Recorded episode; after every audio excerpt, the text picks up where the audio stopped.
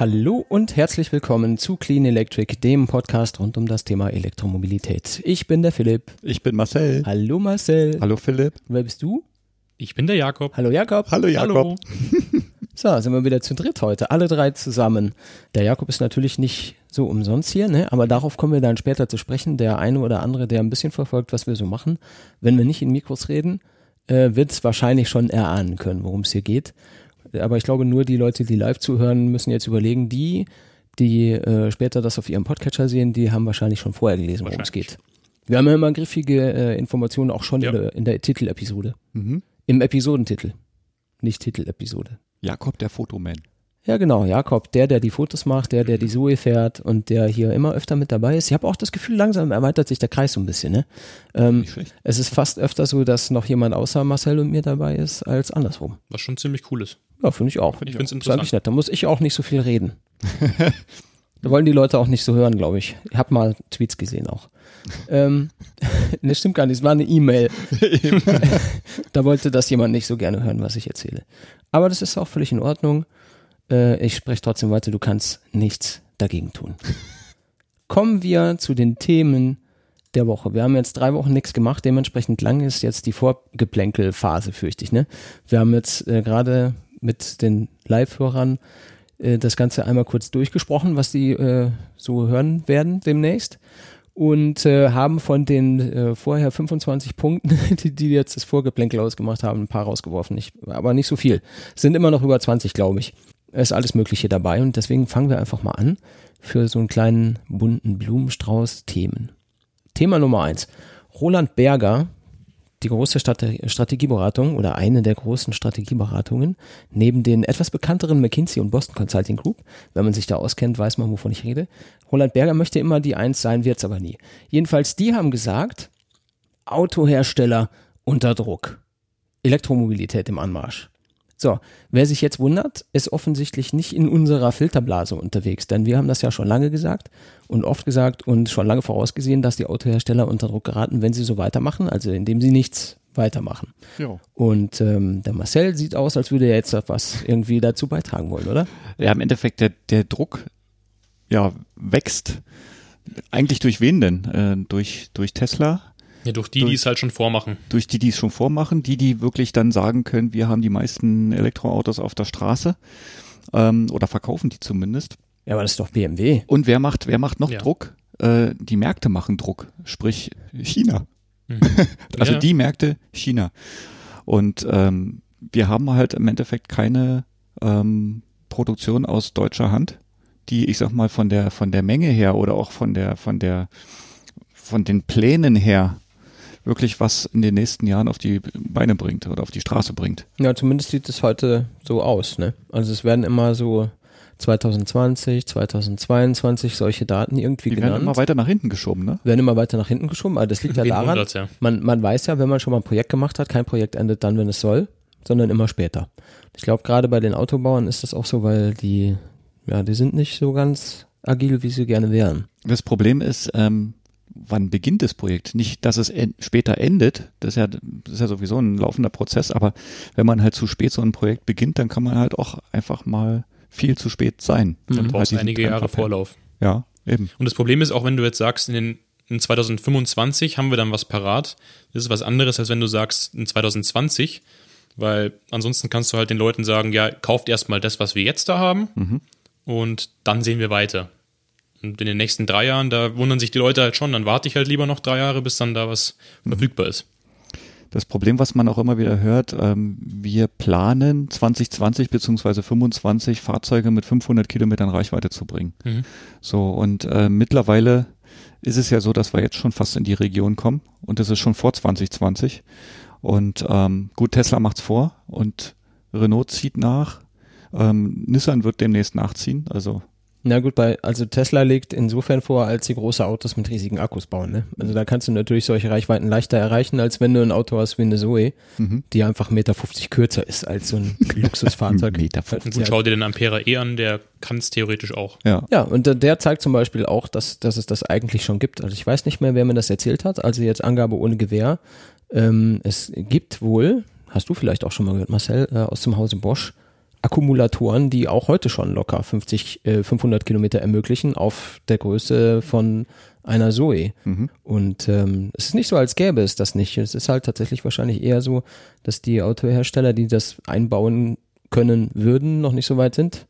Die können das, die, die können das nicht verwenden, weil da kein Auto ist und dass sie es einbauen würden. Ne? Ja, oder die Akkus sind halt, die halt die Leistung bringen, ich sag mal von der von der Energiekapazität her, ähm, sind halt wahrscheinlich noch nicht so haltbar, weil sie von dem Materialmix äh, noch zu neu sind ähm, oder zu instabil, dass man halt nicht sagen kann, du kannst jetzt mit den Dingen halt 500.000 Kilometer fahren. Und was natürlich auch ist, Preis. Ja, also du, klar gibt's die Akkus schon. Die Frage ist halt, ähm, will die jemand bezahlen und kann man die in ein Auto reinsetzen, dass das Auto dann noch bezahlbar bleibt? Mhm. Das ist halt wieder das übliche Masseproblem. Sobald du das Ding mal auf Masse produzierst, wie das mit der Gigafactory funktioniert dann am Schluss. Ja, jetzt erstmal musst du natürlich bezahlen. Und bei den Autoherstellern ist es ja gerne so, wenn die jetzt irgendwie 14 Milliarden Gewinn gemacht haben und machen nächstes Jahr nur 13 Milliarden Gewinn, dann ist das gleich ein Gewinneinbruch und die Aktionäre kriegen kalte Füße und alle haben Angst und oh, wir haben weniger Gewinn gemacht als letztes Jahr. Das geht ja gar nicht. Krasser Rückschritt, alles gefährlich, was natürlich grober Quatsch ist. Hm. Wenn jetzt, jetzt kommen Jahre, wo sie mehr investieren müssen und weniger Gewinn am Ende haben. Das ist so. Und wenn sie es nicht machen, dann haben sie später auch weniger Gewinn. Den kriegen sie aber auch nicht mehr rein, ja. weil sie den Anschluss verloren haben ja. werden. Naja gut, aber das müssen die selber entscheiden. Ich äh, sage an der Stelle auch immer gerne, wir wissen auch nur, was alle wissen, nämlich das, was die Konzerne nach draußen kommunizieren. Und ich glaube, es ist was ganz anderes als das, was die Konzerne in ihrem äh, innen drin tun. Ja, auf jeden Fall. Ja. Denn die sind sicherlich an vielen Ecken schon viel weiter, als sie nach außen durchblicken lassen. Und nach außen hörst du immer nur diese, diese Marketing- und äh, diese Marketing-Plattitüden, sowas wie, ja, wir haben die Pläne in der Schublade und ja, wir arbeiten an irgendwas, aber es ist immer nur vage und ungenau und äh, sie, sie jonglieren mit irgendwelchen Jahreszahlen. Ich glaube zwar nicht, dass irgendjemand tatsächlich die Zahlen, die Jahreszahlen unterbieten kann, die sie selber sagen, aber ich hoffe, dass sie wenigstens dann irgendwie mit was kommen, was man gebrauchen kann. Wäre gut und wichtig. Für was die, man gebrauchen kann. Für die noch viel mehr als für uns. Was man genau. gebrauchen kann. Genau. Gebrauchte Fahrzeuge zum Beispiel. ja, da haben wir, da haben wir gehört, es gibt auch gebrauchte Elektroautos, ne? Ja. Wissen viele gar nicht. Die sind äh, relativ günstig zu haben, aber offensichtlich will man die nicht so richtig haben, denn die stehen angeblich sehr lange rum beim Händler. Außer bei Tesla. Außer bei, bei Tesla. Renault und bei Renault. Wo stehen sie denn dann jetzt rum? Mhm. Ja, ja, gute Frage. Also es kommt jetzt drauf an, ähm, welchen Renault du meinst, Jakob, weil ähm, beim ja, Florence zum Beispiel. Beim ähm, AHM zum Beispiel bei uns hier unten, ähm, da sieht es eigentlich so aus, als ob da ständig oder immer welche rumstehen. Ähm, die Frage ist, so wie hoch ist die, ja. wie hoch ist die, ist halt genau, wie hoch ist, die Fluktuation? Ähm, man, man, muss sich einfach auch noch im Hinterkopf behalten, dass die Fahrzeuge nach wie vor teuer sind. Also ich sag mal, eine Zoe ist heute das älteste Modell, vielleicht vier Jahre alt. Ähm, und für vier Jahre alte Zoes, auch mit 40, 50.000 Kilometer und mehr, äh, die kosten halt immer noch 10, über 10.000 ja, ja, Euro. Und ähm, wenn man den Vergleich wieder hernimmt, nimm mal ein Clio, äh, 90 PS Diesel oder sowas, der ist nach vier Jahren, äh, da kostet er keine 10.000 Euro mehr. Locker nicht. Mhm. Ja, und ähm, damit verglichen ähm, überlegt man sich schon, ob man sich dann eine E-Kiste anschafft. Auch wieder mit den Vorurteilen Reichweite. Ja, das ist ja ein altes Auto, hat ja noch mhm. nicht die Reichweite von heute. Mhm. B, äh, ist ja eine alte Batterie drin. Man weiß ja nicht, wie lange die hält. Vielleicht ist die ja schon nur noch auf 60 Prozent.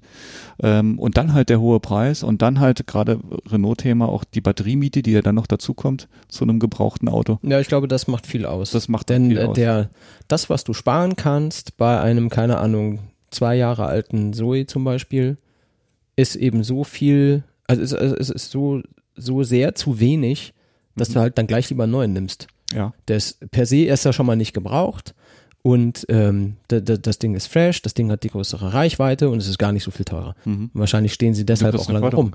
Und das du Einzige, Förderung. Und du kriegst die Förderung. Und, und äh, das Einzige, was, also hier, wir beziehen uns auf einen Artikel von automobilwoche.de, da gibt es eine Tabelle, wo drin steht, wie lange die Autos so im Durchschnitt stehen. Äh, ganz oben auf der Liste der BMW i3, also ganz oben bedeutet die wenigste, die am wenigsten lange Standzeit vor Wiederverkauf, der hat Standtage im Schnitt 86 bei so einem zwei Jahre alten i3 mit 15.000 Kilometer, der immer noch 35.000 Euro kostet, den haben die aber dann nach knapp drei Monaten haben die den wieder verkauft. Mhm. Interessanterweise, Renault Zoe ist halt tatsächlich das Schlusslicht mit 230 Standtagen. Mhm. Auch zwei Jahre altes Auto, 12.000, 13.000 Kilometer. Kostet halt nicht 34.000, sondern 16.000. Steht aber jetzt dann 230 Tage rum und keiner kauft. Ja, warum? Ja, mhm. weil du halt eine ZT40 haben kannst. Ja. Mhm.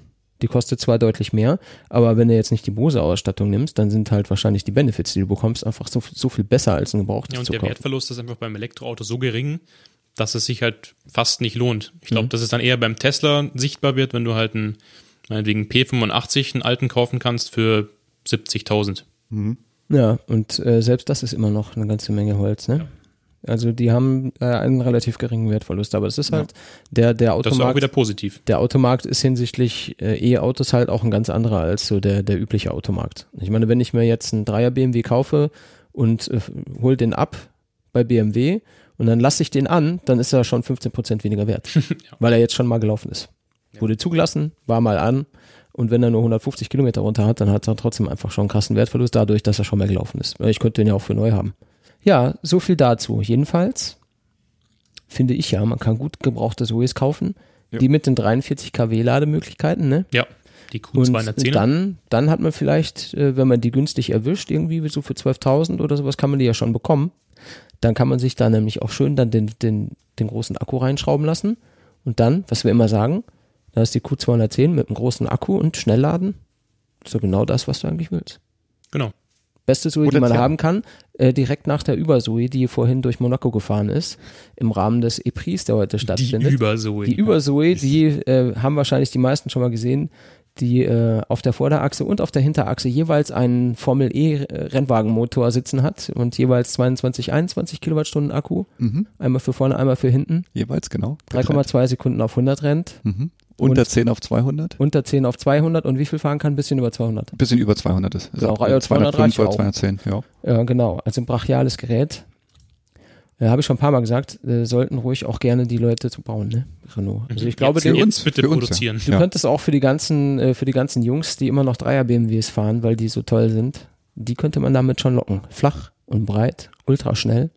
Ja, könnte sein, dass es zu teuer ist. Wobei, Dreier BMW kriegst du auch nicht für einen Apfel und ein Ei. Ja. Nächstes Thema. OMV steigt bei Smartrix ein. Das ist jetzt auch nicht mehr die neueste News, aber wir haben ja auch drei Wochen nichts mehr aufgenommen. Ja, für uns, also ist das halt irgendwie immer noch auf der Liste, weil es auch nicht ganz unbedeutend ist. Ne? Die sind jetzt da eingestiegen mit, was haben die 40% Anteile gekauft oder so? Mhm. Also richtig fett. Jetzt, und, äh, jetzt, jetzt hat man ja eigentlich so ein bisschen die, den Gedanken, ja, was machen die? Bauen die da jetzt Ladesäulen an ihren Tankstellen auf oder ja, wie läuft es da eigentlich? Ja, weiß man nicht. Also ich finde ja Ladesäulen an Tankstellen nur so mittelmäßig klug. Es kommt jetzt natürlich auf die Tankstelle an. Ne? Mhm. Wenn du jetzt so mhm. eine, so eine Riesentankstelle hast mit Einkaufsmöglichkeiten und Kaffee und allem Quatsch irgendwie, da macht das vielleicht Sinn. Dann fahre ich da hin und lade mal 20 Minuten auf, trinke mir einen Kaffee und esse. Ja, gerade bei einem Rasthof an der Autobahn macht es halt mhm, Sinn. Da macht Sinn, ja. Da ist die Infrastruktur schon da. Ja. Passt. Genau, da macht es vielleicht Sinn, aber es sei denn, an dem Rasthof sind eh schon irgendwie schneller Säulen, ne? Ja da würde man sich dann, hätte man so ein Konkurrenzproblem, womöglich. Aber gut.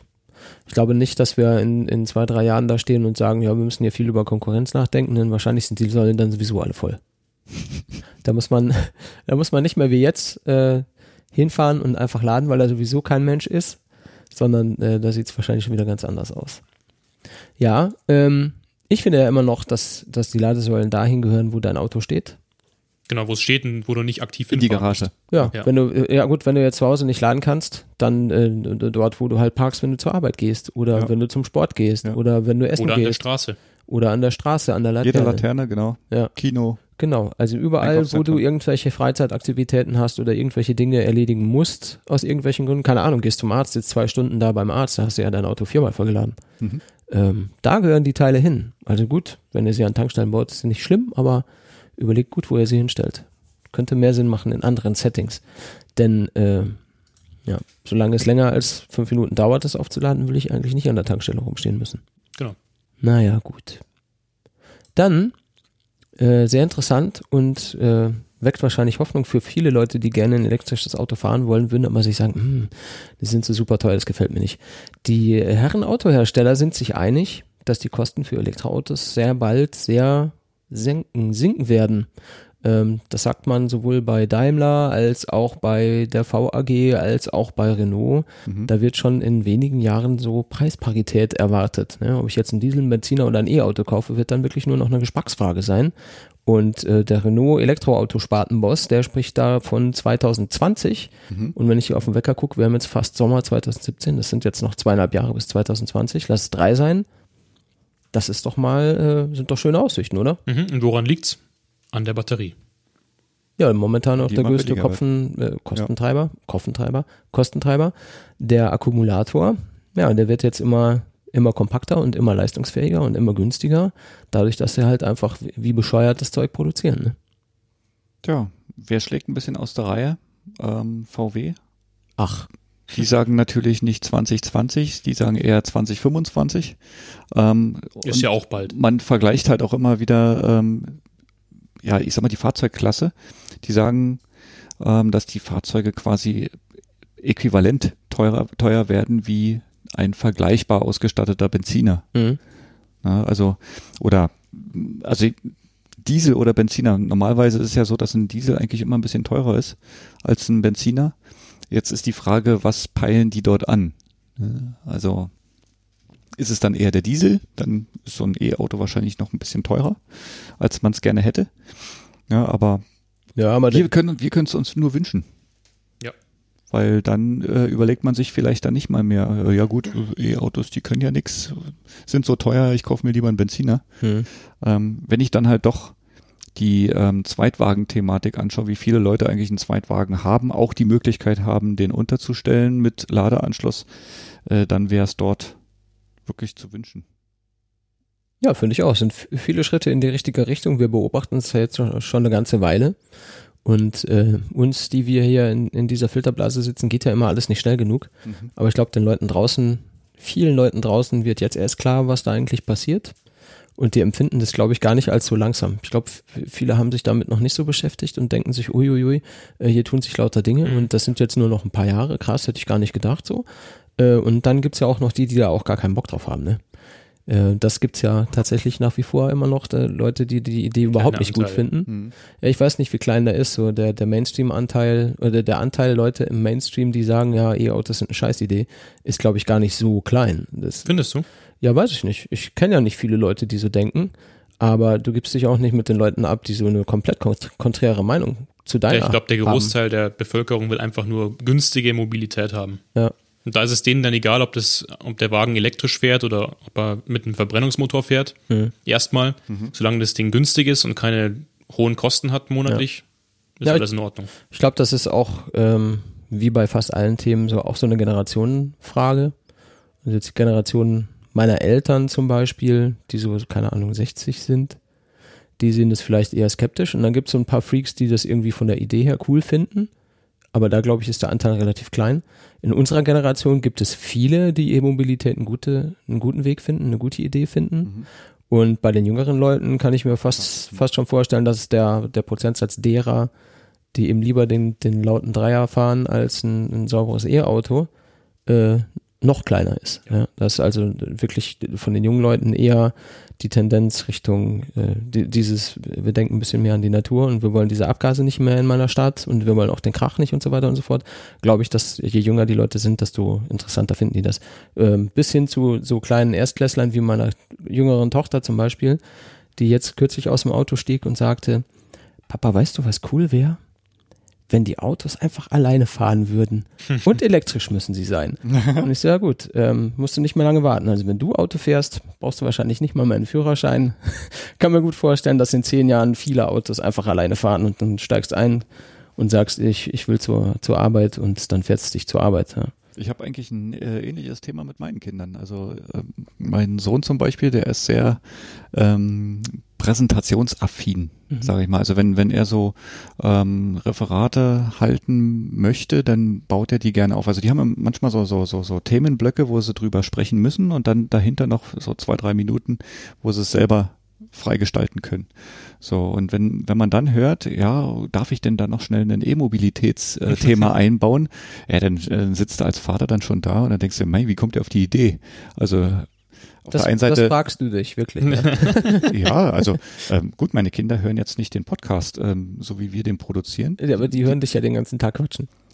Ja. Oder sehen es Wieso, Moment, Moment, ich muss doch nochmal einhaken. Wieso hören die nicht den Podcast? ähm, weil es doch nicht so interessant ist. Oh. Wahrscheinlich zu technisch. Oder zu detailliert. Oder wir leben schon zu viel damit, dass es eigentlich schon normal ist. Da muss man sich nicht mehr informieren. Das kann natürlich sein, ja. ja. Aber nach wie vor, äh, er, er bohrt seine Präsentation in der Richtung auf. Und meine Tochter ähm, ist halt eine, die sich dann auch in der Klasse mit den Leuten diskutiert und so weit diskutiert. Sie hat, was hat sie letztens gesagt? Sie hat sogar geschafft, dass ihr ähm, Geografielehrer ist es, glaube ich, ähm, vorher äh, totaler Gegner von Elektroautos oder ich sag mal Unwissender, ähm, hat jetzt sich mal ein bisschen Wissen angeeignet und der findet die jetzt auf einmal ziemlich cool. Mhm. So, die Frage ist halt, wann kommt man dazu, sich dann wirklich so ein Ding zu leisten, aber erster Gedanke ist ja schon mal in die richtige Richtung zu kommen, mhm. darüber nachzudenken. Ja. Themawechsel. Lass uns doch mal in die von äh, die bei Marcel so beliebte Sparte Nutzfahrzeuge gehen. Stichwort ja. Street Scooter. Ähm, das haben wir ja schon mal erwähnt und das haben viele auch schon mitbekommen. Thema Street Scooter boomt krass. Ja. ja. Ähm, die, die erweitern, die bauen auf, die, die, die wollen mehr produzieren und vor allem müssen sie auch mehr produzieren, weil immer mehr Leute irgendwie diese Autos haben wollen. Ja. Ähm, so zum Beispiel auch die Deutsche See die sich jetzt irgendwie 80 Street Scooter für die Lieferfahrzeuge anschaffen will. Mhm. Wie finden ja. wir das? Also ich finde das klasse. Ähm, so, einen, so einen kleinen Zulieferer sozusagen oder so, so, so ein Auslieferer von, was machen die eigentlich? Ähm, Fischfutter, Fisch. Äh, nee, die machen kein Fischfutter. Kein Fischfutter. Die, Nein, die machen Fischfutter für dich vielleicht. genau, genau die, die machen ja. Menschenfutter aus Fisch. Genau, so und ähm, wenn man sich jetzt mal äh, anschaut, die meisten Einkaufsmeilen haben irgendwie ähm, so, so Fischstände, gerade im Norden, ähm, jetzt im, im Urlaub in der Nähe von Anklam Rostock, da oben, da findet man öfters mal so Nordseegeschäfte, da, die werden sicherlich von denen auch beliefert. Äh, toll in der Innenstadt, wenn die dann natürlich äh, leise und sauber daherkommen. Und ähm, ja, das ist ja nicht deren erste Idee. Die haben ja schon mal andere angefragt. Wen denn eigentlich? Wie immer VW. Und ähm, ja, VW sagt, mh, nö, die sind jetzt traurig, weil die sind ein bisschen die traurig, Post ja. gewechselt ist zu Street, zu Street Scooter. Ja. Ja. Na gut, jetzt kommt der nächste große. Und ähm, ich glaube, die Deutsche See hat auch noch ein ziemliches Thema mit VW, weil ja ähm, die ja bei denen die Hauptflotte wohl auch gekauft hatten oder geleast hatten, wie auch immer, ähm, mit einer zugesicherten Eigenschaft, die die Fahrzeuge einfach nicht erfüllen. Welche? Sie fahren. Nee, sie sind sauberer, als sie eigentlich sein als sie eigentlich sind. Sie sollten sauber sein, als ja. sie eigentlich sind. Ja gut, das, so. das geht ja vielen VW-Kunden so. Ja, ja, bloß ähm, hier ging es dann nachher wirklich ähm, sogar bis vor Gericht und um ähm, Schadensersatzzahlungen und so weiter. Und ähm, gut, es ist nichts härter, als wenn man dann wirklich sagt, ich gehe jetzt äh, auf Street Scooter zu und hol genau den Wagen, den VW nicht liefern kann. Ist zu wünschen. Mhm. Finde ich klasse. War kurz abgelenkt vom Chat, jetzt kann ich dazu gar nichts mehr sagen. ja, äh. aber VW scheint ja doch ähm, irgendwas zu machen, weil die bauen ja jetzt äh, den Crafter. Noch ein Nutzfahrzeug. Noch ein Nutzfahrzeug. Die bauen den Crafter sogar als E-Variante, aber leider nicht in Deutschland. Ja, aber ist das wichtig? Wo die den bauen? Ich meine, äh, nee, das, das viele deutsche nicht. Autokonzerne bauen die Autos nicht in Deutschland. Ist Wenn ich richtig. mir einen C-Klasse Mercedes kaufe, dann haben die den auch in China zusammengeschraubt. Ja, aber man hat auch immer so viel Angst, dass in Deutschland die Arbeitsplätze wegfallen. Und ähm, warum baut man dann hier sowas nicht auf? Zu teuer. Die werden dann wahrscheinlich in Deutschland auch nicht zum Einsatz kommen. Das ist das gleiche wie mit den Möglich. Elektrosmarts. Die alle nicht nach Deutschland kommen. Ja, ja aber äh, hier äh, BMW zum Beispiel, die ziehen ja jetzt dann in, in Dingolfing ihre Elektrosparte groß auf, ne? Dort im Werk. Ja. Also die machen es dann wohl irgendwie anders. Kann man wohl doch in Deutschland auch machen. Ja, es geht, es möchte. geht schon. Es geht schon. Also was ich bis dato eigentlich noch gar nicht wusste, ist, dass halt schon ein E-Crafter überhaupt in Planung war. Also man, äh, man hat ja von Renault den äh, Master gehört, das ist die gleiche Klasse übrigens, ne? Mhm. Master und Crafter. Die sind gar nicht so klein, ne? Sind genau Mercedes Sprinter Größe. Und ähm, eigentlich auch sehr erfolgreiche Fahrzeuge. Also der Crafter ist äh, im Verbrennerbereich sehr, sehr erfolgreich. Und ja, jetzt haut man dort ein Batteriepaket rein mit 43 Kilowattstunden und der Wagen soll halt dann bis zu 208 Kilometer weit fahren können. Ähnliche Werte erreicht ja der Master auch und ja, Jetzt kann man mal schauen, dass sie dann vielleicht noch so Alternativen anbieten, bis zu, was, was lese ich hier gerade, bis zu 400 Kilometer soll das Ding konfigurierbar sein. Ja, also hier vielen Dank an Elektrifnet. Haben wir auch gerade in unserem Chat. Ja, den Hallo Daniel, Daniel. Bönighausen.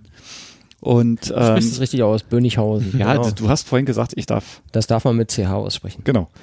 So, und ähm, wir können uns eigentlich nur freuen, weil viele dieser Transporter sind ja ähm, auf unseren Straßen unterwegs und dreckig unterwegs. Und äh, wenn da halt ein paar E-Fahrzeuge hinkommen. Ja, und super dreckig auch, das darf man nicht unterschätzen. Vor allem, du hast auch nicht das Problem, dass du entscheiden musst, will ich jetzt das Fahrzeug selbst fahren und besitzen, Mhm. sondern es gibt halt einfach die Firma vor. Mhm. Mhm.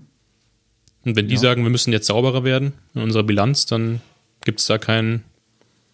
Ja, ich sag mal, Kein wenn, Wenn und kein Aber. Genau, ja. Du kannst die alten Autos fahren, bis sie alle ausgefasst sind und dann musst du halt die elektrischen nehmen. ja, viele, viele haben ja eigentlich auch ein Problem mit der, äh, mit den Gewichten und mit der Nutzlast bei diesen Fahrzeugen. Ne? Mhm. Weil äh, wenn du weit kommen willst, musst du eine große Batterie reinbauen. Baust eine große Batterie rein, Kannst wird der Wagen schwer, zuladen. kannst nicht mehr viel zuladen, Mhm. genau. Ähm, da beißt sich die Katze so ein bisschen in den Schwanz, bevor der Philipp die rumschmeißt. Wollte gerade sagen, muss man werfen. Problem gelöst. Naja, außer du machst es halt einfach so wie bei der aktuellen Zoe, dass du in die gleiche Größe die doppelte Kapazität reinpackst. Ja, geht jetzt wahrscheinlich genau. dann. Äh, vorher ging's nicht.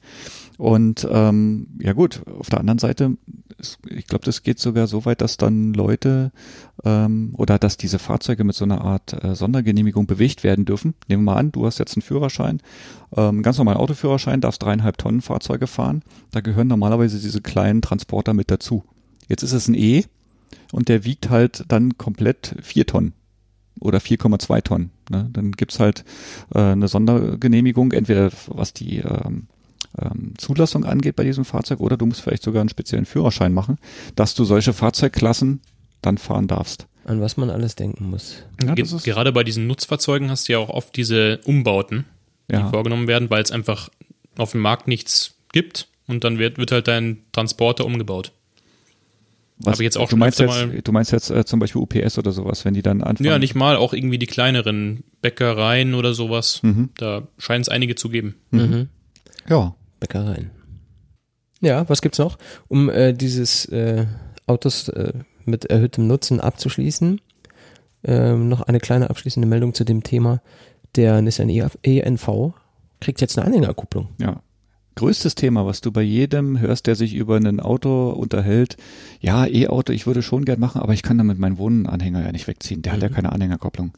Äh, Zoe hat bis heute keine Anhängerkopplung, obwohl sie da dran sind. Soll jetzt wohl wirklich bloß noch an ein paar Unterlagen fehlen. Ähm, und der Nissan bekommt jetzt Tatsache eine Anhängerkopplung. Ist dann eigentlich das einzige E-Auto zusätzlich zum Model X. Genau. Was dann ja mehr oder weniger viel ziehen kann. Also ich sag mal, die, die Werte, die sind jetzt auch relativ ernüchternd. Ähm, also nicht jeder ENV kann diese Anhängerkupplung bekommen. Also es geht halt äh, hauptsächlich um den Kastenwagen und um den Fünfsitzer. Der Siebensitzer selber ist wahrscheinlich schon an der Belastungsgrenze, sage ich mal, dass der halt dafür keine ähm, Zulassung bekommen hat. Hm. Der bekommt keine. Und ähm, ja, ähm, wenn ich dann hier lese, der Fünfsitzer bekommt nur äh, 140 Kilo freigegeben. Ähm, der Kastenwagen dann 460 Kilo. Ähm, gut, jetzt müsste man noch klären, was ist mit 460 Kilo gemeint? Ist es die komplette Anhänglast, sprich Anhänger inklusive Ladung, oder sind es die 460 Kilo, die dann noch auf den äh, Anhänger drauf dürfen? Oder ähm, ja, Anhänger, ja, muss Anhänger, die man inklusive sein, weil du kannst ja dranhängen, was du willst. Ja, es kommt drauf an. Es gibt ja, es gibt ja Anhänger, die sind gebremst und es gibt Mhm. ungebremste. So, und ungebremste ähm, sind natürlich ein bisschen problematischer. Ähm, gebremste sind halt wiederum ein bisschen schwerer und äh, mehr belastbar. Das ist halt die Frage. Dann gibt's halt auch wieder Anhängerkupplungen. Da steht zwar, mh, also wenn sie hinten dran gebackt hast oder dran gebaut hast, äh, dann erfüllen sie halt den Zweck, dass du ja eigentlich nur noch einen ähm, Fahrradträger oder sowas draufspaxen kannst. Ne, für mehr sind die ja dann eigentlich auch nicht mehr zugelassen oder geeignet. Hm. Das hat der Ioniq jetzt auch bekommen, ja. Ja, genau. So, also da kannst du dann halt jetzt drei Fahrräder hinten draufhängen und dann ist das Ding schon fertig. Ja, einen Anhänger darfst du nicht ziehen. So, trotzdem, ähm, also ich kenne jemanden selber äh, aus dem hohen Norden, mit dem bin ich sehr häufig im Kontakt. Schöne Grüße an den Andreas äh, Heuschert. Der ähm, hat einen Verbrenner, ähm, einen VW Caddy noch im Fuhrpark und der fährt einen ENV jetzt auch schon ein Jahr lang und er wartet quasi äh, händeringend darauf, dass diese Fahrzeuge auch mit einer Anhängerkopplung kommen, damit er seine Malerkübel beziehungsweise Gerüstteile halt auch auf einen Anhänger mitführen kann, die sonst nicht ins Auto passen. Mhm. Ja. Und damit wird so ein Fahrzeug natürlich für den ähm, Malereibetrieb oder für den Kleinhandwerker sehr, sehr interessant. Ja, das macht schon was aus.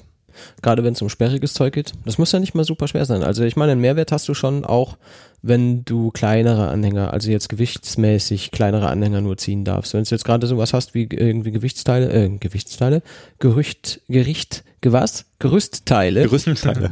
Gerüstteile.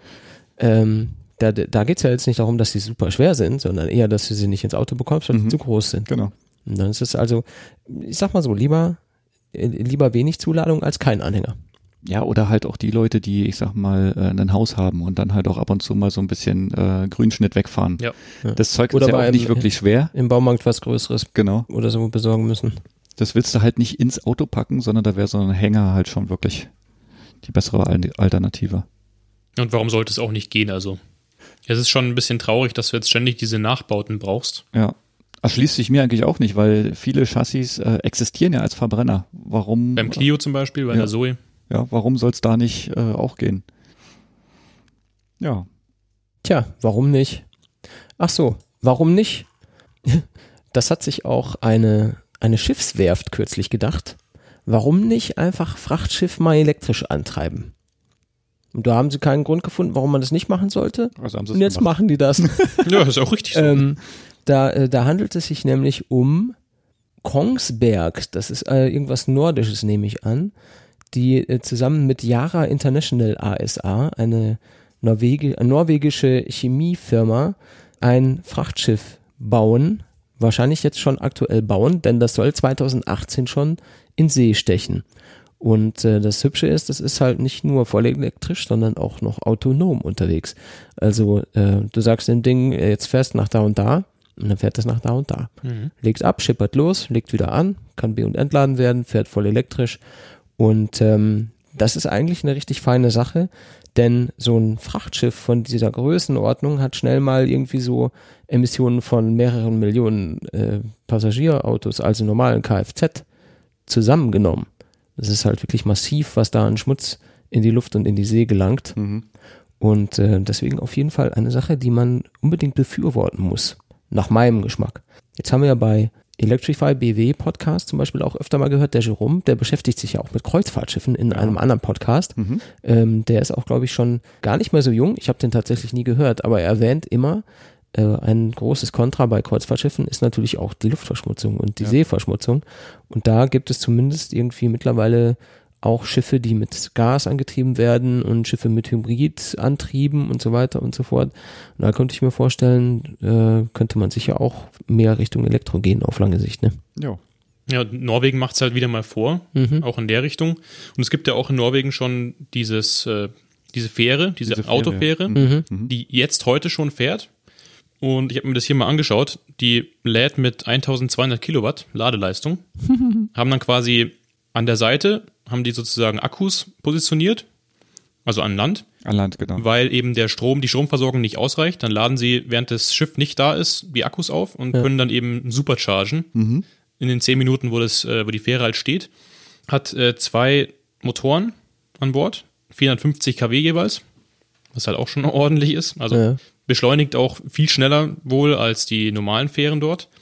Und Batterie ist auch interessant, 1040 Kilowattstunden. Wahnsinn.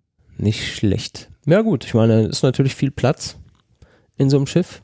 Ja, und passen 120 Autos drauf. Kann man eine Menge Zeug reinpacken an Akkumulatoren. 120 Autos. Das ist auch schon eine ganze Menge. Mhm, das ist schon ein großes Gerät. Ja. Äh, ja. Schnell laden ist ein, ein, gutes Stichwort. Also ganz so schnell laden können ja die Autos heutzutage noch nicht. Aber soll ja weiter ausgebaut werden, die Möglichkeiten Richtung schnell Autos wieder aufladen. Äh, wir hatten das ja vor ein paar Folgen schon mal erwähnt, dass äh, die deutschen Autobauer sich zusammengeschlossen haben. Was war's? VW, BMW, Ford Porsche. Porsche. Mhm. Und äh, die wollen ja irgendwie ihr eigenes Schnellladenetz aufziehen, hatten wir ja auch erwähnt. Und ähm, die haben jetzt die Genehmigung auch, die Genehmigung auch bekommen, das zu tun. Das ja. heißt, mehr Schnelllademöglichkeiten an den Autobahnen wahrscheinlich voraussichtlich. Mhm.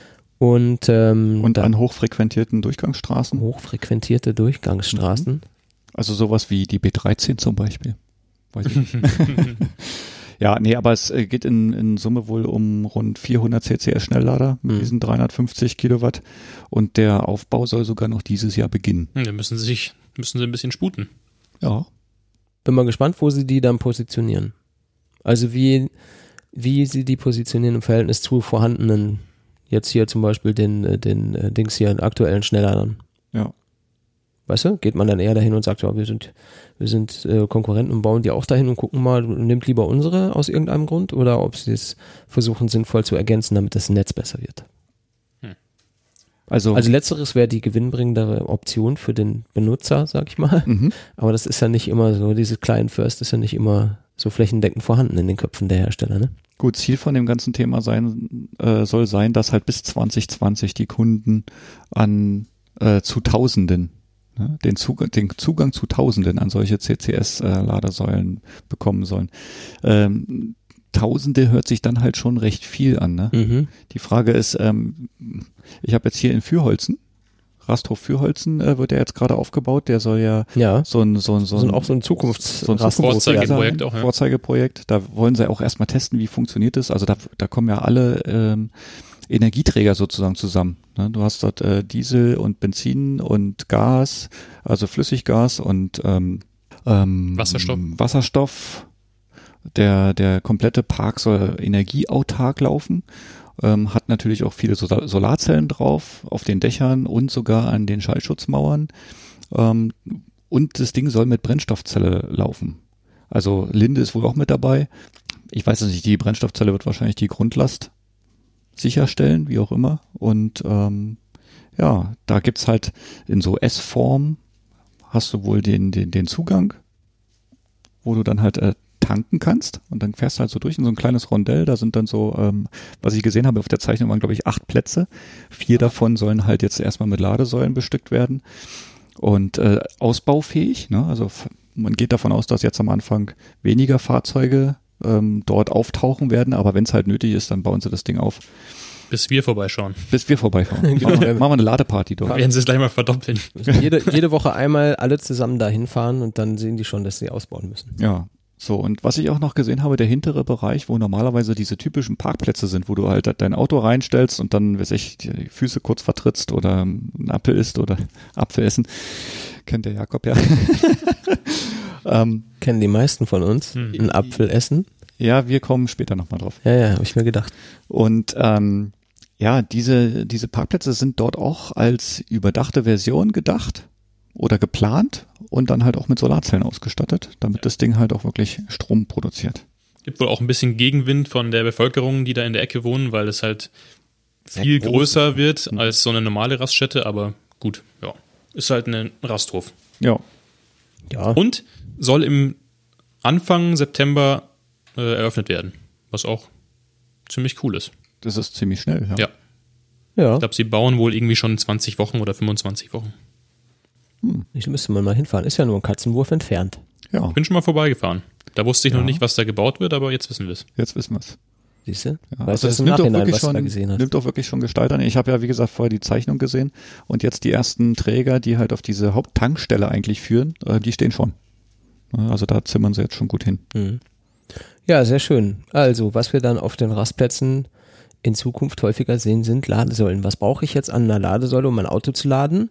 Ein Kabel mit einem Stecker dran. Hm. Das Thema, verschiedene Stecker und was ist TCS und was ist Schad-Demo und warum ist das so und was ist das andere, was kann das eine, was kann das andere nicht. Das haben wir alles hier schon lang und breit immer wieder diskutiert.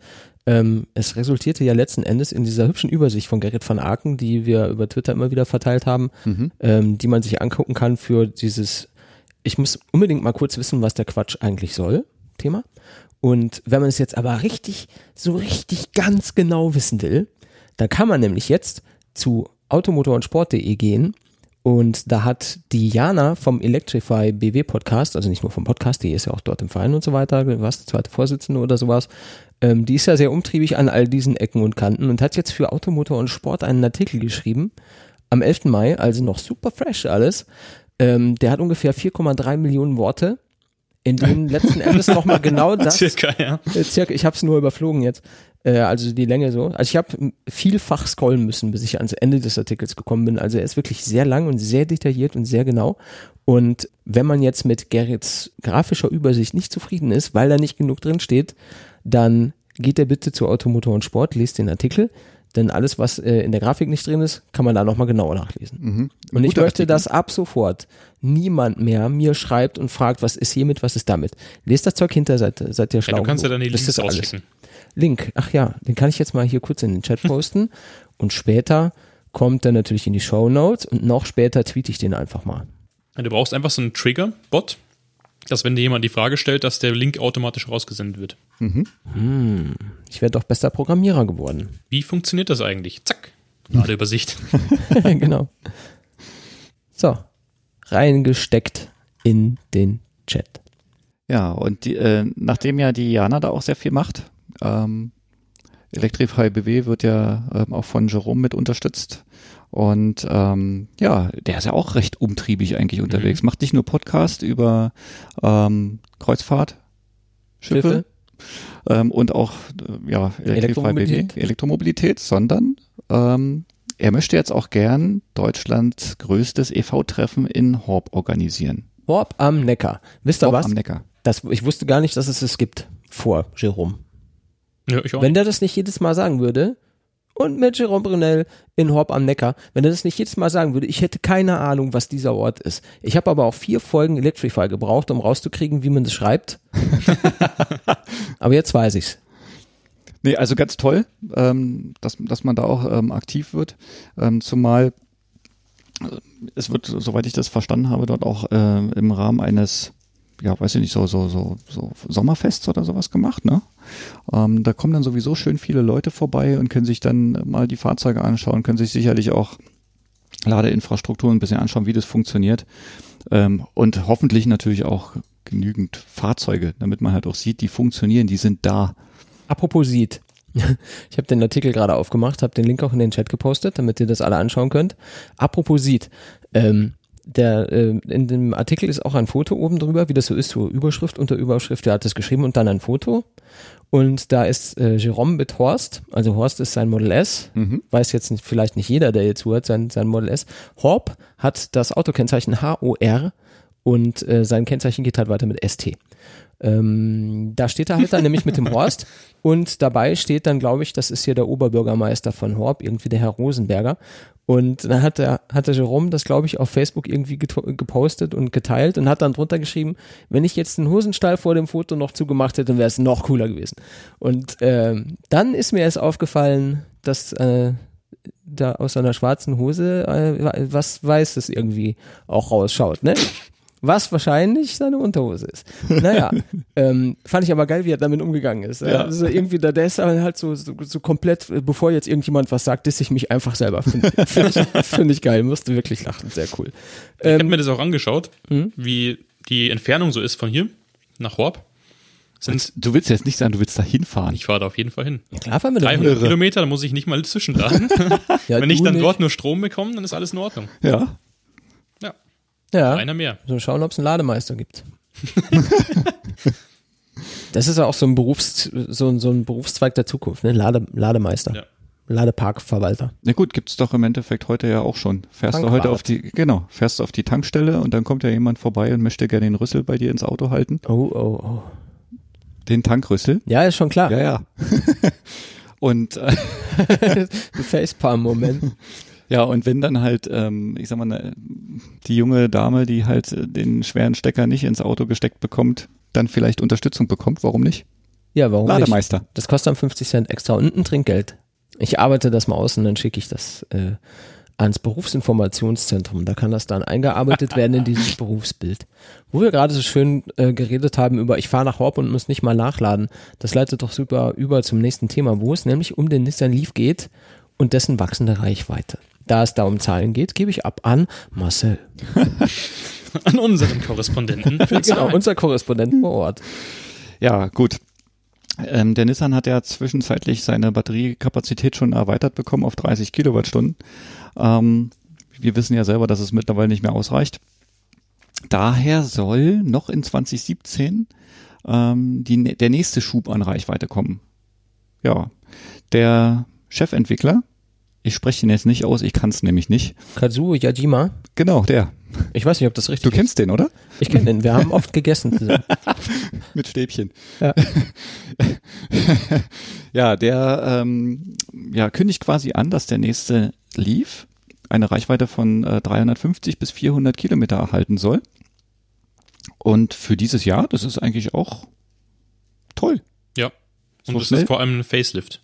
Also die Wahrscheinlichkeit ist recht hoch, dass er dann ein bisschen hübscher aussieht. Ja, da bin ich ja gespannt, wie viel hübscher er tatsächlich dann aussieht. Es gab ja so ein paar Bilder von irgendwelchen Messeständen und so weiter, wo dieser dieser weiße mit schwarz und so. Ja, mhm. das war ein bisschen übertrieben, glaube ich. Das war so ein Konzeptauto. Ja, der war es wahrscheinlich nicht. Aber es ja, wurden jetzt schon ein paar Erlkönige gespottet. Ich verstehe es immer nicht. Warum ich finde es trotzdem in Ordnung. Da war an dem, an dem Teil, was wir auf der Messe hatten, da war nichts dran, was man nicht so machen könnte. Warum macht man es dann doch nicht? Naja, er sah schon aus wie der alte. Nee. Nee, nee, also dieses. Der hatte sehr, diese, also für meinen Geschmack sah er ein bisschen zu sportlich abgespaced aus. Ne, der sah genau gar nicht abgespaced aus. Der sah, also war halt einfach sehr weniger, sehr viel weniger so Froschaugen und äh, Heckleuchten, Flossenteile. Aber das ist beim Facelift, also zumindest was jetzt mittlerweile rumfährt als Erlkönige, ist das auch ganz nicht anders. mehr so. Ja, der sieht ganz anders aus. Und ja. äh, den muss ich ehrlich sagen, würde ich auch einen Vorrang geben. Ich mag den Leaf, ja. Würde ich den ja. Von den innen, Vorrang ne? gegenüber was? Von innen und vor, naja, Vorrang gegenüber der alten Version, wenn ich die Wahl hätte. Ja, klar. Ja, es soll aber dabei nicht bleiben. Ähm, ab 2020 will Nissan ja dann weitermachen und dann geht man mit dem Leaf in Richtung 550 Kilometer. Hm, warum nicht? Ist doch schick. Ja, der Daniel hat gerade was in den Chat gepostet, ja. ein Bild von einem Micra. Nissan Micra genau. und glaubt, dass es in die Richtung ungefähr gehen ja, werde, klasse. was die Optik ja. angeht. Klasse. Das können wir hier gleich zusammenziehen. Äh, vielen Dank, Daniel, weil der Nissan Micra soll sich ja in Zukunft die Plattform mit der Zoe teilen. Na, also das heißt, die Fahrzeuge oder der Micra selber wird wahrscheinlich ein bisschen größer als Mi Micrig. ähm, und daher ja wahrscheinlich auch mit der mit der ähm, Zoe vergleichbar. Das heißt, das eine kommt von Renault, das andere kommt von Nissan. Beides außen unterschiedliche Fahrzeuge, innen aber höchstwahrscheinlich das gleiche. Oder sehr ähnlich, sagen wir es so. Synergien nutzen. Ne? Finde ich toll. Wir sind gespannt. Mhm. Wie immer, ne? Das ist ja das, was wir meistens machen. Über Sachen nachdenken und über Sachen diskutieren und dann ja, wir haben nämlich, ja, wir haben nämlich eh keinen Einfluss darauf, wie die Autos released werden. Haben wir nicht? Nicht wirklich, oder? Habe ich mich schon wieder unterschätzt. ich mich schon wieder überschätzt, nicht unterschätzt. Du sprichst die falschen Leute an. Ja. Ich versuche ja die richtigen zu finden. Aber ich glaube, das sind immer die, die sich wegdrehen, wenn die mich sehen. Ach so. Ja. Wenn ich jetzt mit dem rede. Der Helwig schon wieder. Genau, der Helwig. Aber die, die sich uns gegenüber zudrehen, das sind die von Sono Motors. Ja, zum Beispiel. Und äh, Sono Motors ist ja jetzt gerade ausgezeichnet worden kürzlich. Und zwar to be the most significant innovation. Und auf Deutsch? Auf Deutsch. Ähm, ähm, für ihre außerordentliche Innovativität, Innovationsfreude. Also sie sind ein sehr innovatives Unternehmen und sind dafür ausgezeichnet worden. Mit einer Auszeichnung. ja, ich freue mich ja auf die Einladung zu unserer Probefahrt. Ja, da freue ich mich auch. Die ist drauf. auch nicht mehr so lange hin, ne? Das ist gar nicht mehr so lange hin. Da hieß es was? Juni? Juli? Mhm, Juli. Hm. Beziehungsweise auf das echte Modell dann. Ja. Ja, also das ist ja dann das, erste. Das, ist ja dann das erste echte. Mhm. Ne? So das so erste. nach dem Konzept. Genau, was man wirklich benutzen kann und was nicht in Jonas Garage zusammengeschweißt wurde, sondern in größerem Stile produziert. Ne? ja, also ich freue mich auch schon sehr, die wiederzusehen und mit denen äh, gemeinsam dieses Auto auszuprobieren. Und wir haben uns ja damals in der Episode darauf geeinigt, dass wir, während wir Probefahrt machen, den Rekorder dabei haben und dann darüber sprechen, was alles mhm. neu, anders und so weiter ist. Denn äh, so ganz 100% deckungsgleich mit dem, was damals im, äh, war es Indiegogo oder Kickstarter? Indiegogo, glaube ich. Genau, was da in der Kampagne war, äh, ist dann nicht, ist nicht ganz hundertprozentig deckungsgleich, glaube ich, was jetzt am Ende dabei rauskommt, aber das ist ja A oft so und B nicht schlimm. Ähm, ich glaube, sie haben dann noch ein paar Sachen verbessern können Im Gegensatz zu ihren, ihren ersten Ideen. Solange das Moos da drin ist und äh, solche Solarzellen. Sachen Und die Solarzellen, äh, das leisten, was man sich versprochen hat Anfang, äh, anfangs, äh, solange bin ich zufrieden. Wie dann jetzt ist der Sport aussieht und ob du vorne wirklich drei Sitze hast oder nur zwei oder ob es optional ist, ist mir persönlich ziemlich egal. Da geht es eher ums große Ganze. Nach meinem Geschmack. Mhm. Aber das ist dann nur meine Meinung. Aber ähm, ja, was sollt ihr machen? Ihr müsst sie euch anhören. So, jetzt muss ich wieder zurück in die Liste. Nächstes Thema. Hm, gehen wir ein bisschen Richtung Events. Gibt ja wieder ein äh, relativ großes Event von einem relativ großen Autoclub, E-Autoclub, und zwar äh, Zoe Club Austria macht jetzt demnächst sein Treffen in Salzburg.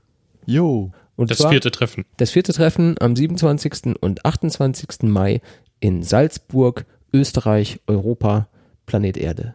Ja, schöne Grüße an der Stelle an Thomas Feck-Melzer.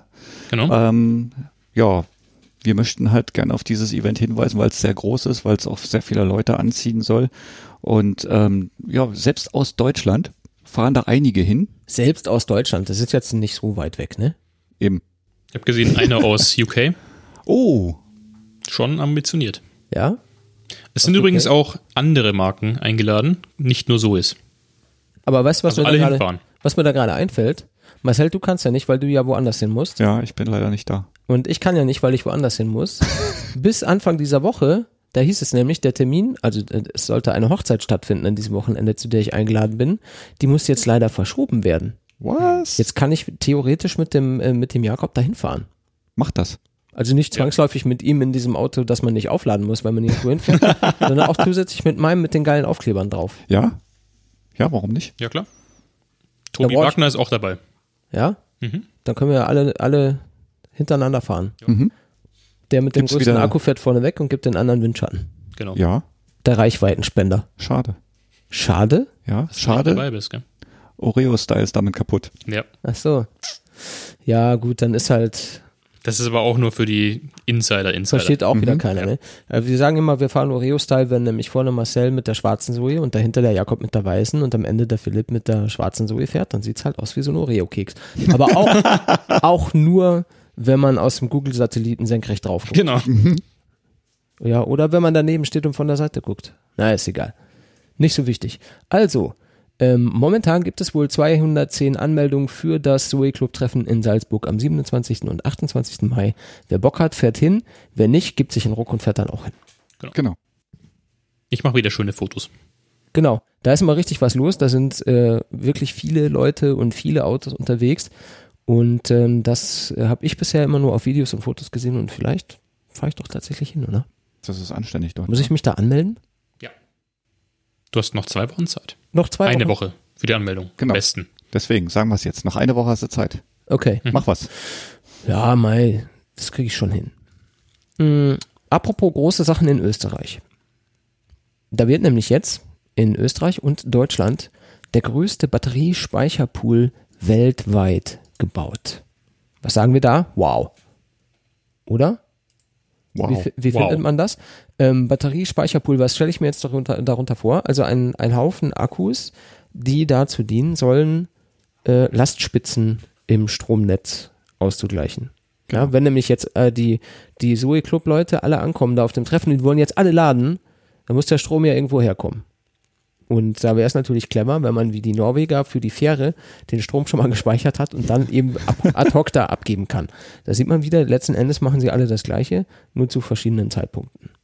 Und das ist ja auch das, was sie immer sagen, äh, wenn es darum geht, wir wollen saubere Energien nutzen, Sonnenenergie, Windenergie, Wasserenergie. Also gut, das Wasser fließt auch nachts und im Winter und so, aber äh, Sonne und Wind sind halt äh, deutlich wetterabhängiger, weil sie eigentlich, sie sind eigentlich das Wetter, sage ich mal. Ne? Mhm, okay.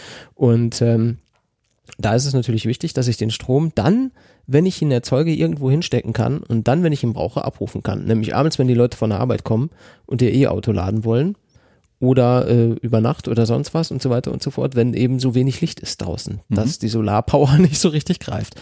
Muss ich wegspeichern. Und ähm, jetzt will man eben in Deutschland und Österreich den weltweit größten Batteriespeicherpool errichten. Sind das jetzt recycelte i3-Batterien zum Beispiel oder ist das Ganze neu? Der, A la Tesla Power Pack. Also da sind irgendwie äh, Nidec und LG natürlich LG dabei. Wenn es um Akkus geht, sind ja nach wie vor an jeder Ecke ganz weit vorne unterwegs.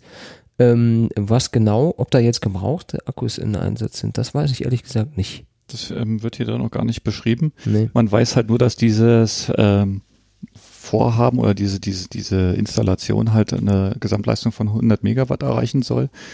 Wohl auch in mehreren Schritten. Ähm, zuerst sollen wohl halt 60 Megawatt in Betrieb gehen ähm, und bis Mitte 2018 sollen dann weitere 40 Megawatt dazukommen. Ähm, was ich halt ein bisschen schade finde, man erkennt hier nicht, worum es sich handelt. Ist es halt wirklich die Ausgangsleistung in Watt oder in Megawatt oder äh, also man, man möchte gerne natürlich auch noch die, die Tankgröße oder die Batteriegröße, die Kapazität wissen. Ne? Also ob das da jetzt um Megawattstunden geht oder äh, Gigawattstunden, das weiß man halt leider nicht. Schade.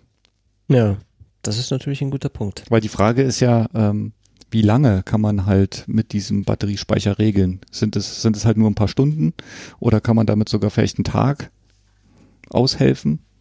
Ich denke schon ein, zwei Tage, ja.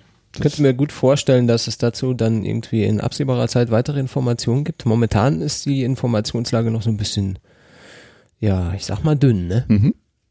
Aber gut, ist der größte weltweit und das in Deutschland und Österreich. Das muss man sich auch mal auf der Zunge zergehen lassen. Denn normalerweise sind wir ja immer die, die so die kleinen Brötchen backen und auch erst, wenn die anderen erklärt haben, wie das geht mit dem Brötchen backen. Finde ich gut. Ähm, was ich auch ganz faszinierend fand, wir haben äh, die Tage einen Gruß bekommen von unserem Twitter-Follower mit dem Twitter-Handle NoJetlag, der uns freundliche Grüße geschickt hat aus Südkorea. Und zwar von ich sag's jetzt mal so, wie ich glaube, dass man es ausspricht, Jeju Island. Das ist wohl so die Ferieninsel für Südkorea. Und die ist speziell, und zwar insofern, als sie eine sehr hohe Dichte an Elektrofahrzeugen hat. Der ähm, No Jetlag hat geschrieben, man sieht da wohl tagtäglich eine zweistellige Anzahl an Elektrofahrzeugen rumcruisen und er hat ein Bild geschickt von einer äh, Ladestation, an der er stand und offensichtlich die Ladeweile genutzt hat, um hier Grüße nach München zu schicken. Vielen Dank dafür. Ähm, daraufhin hat er mich mit noch ein paar Links versorgt und zwar unter anderem, ich paste, äh, paste den mal noch in den Chat, damit die Live-Damen und Herren das verfolgen können. Da wird nämlich in, äh, auf Jeju Island erwartet man bis zum Ende 2017 50.000 Elektroautos. Vornehmlich wahrscheinlich Kia und Ionix. Also. Ja, also Teslas gibt es wohl da wenig, ganz mhm. anders als hier, wo man, wenn man E-Autos sieht, tatsächlich sehr viel von Tesla auch sieht. Äh, wobei das vielleicht auch so ein München-Phänomen ist, denn hier sieht man ja auch genau. äh, von allen Fahrzeugherstellern eigentlich so die teureren Varianten. Hier sind jetzt BMW. Model, genau, die, die, die teuren, die 5er und 7er BMWs und die S-Klasse Mercedes und die 8, äh, A8 Audis und so weiter, die sind ja hier gang und gäbe. Und äh, deswegen sieht man hier auch viel Model S und Model X also jetzt langsam mehr Model X.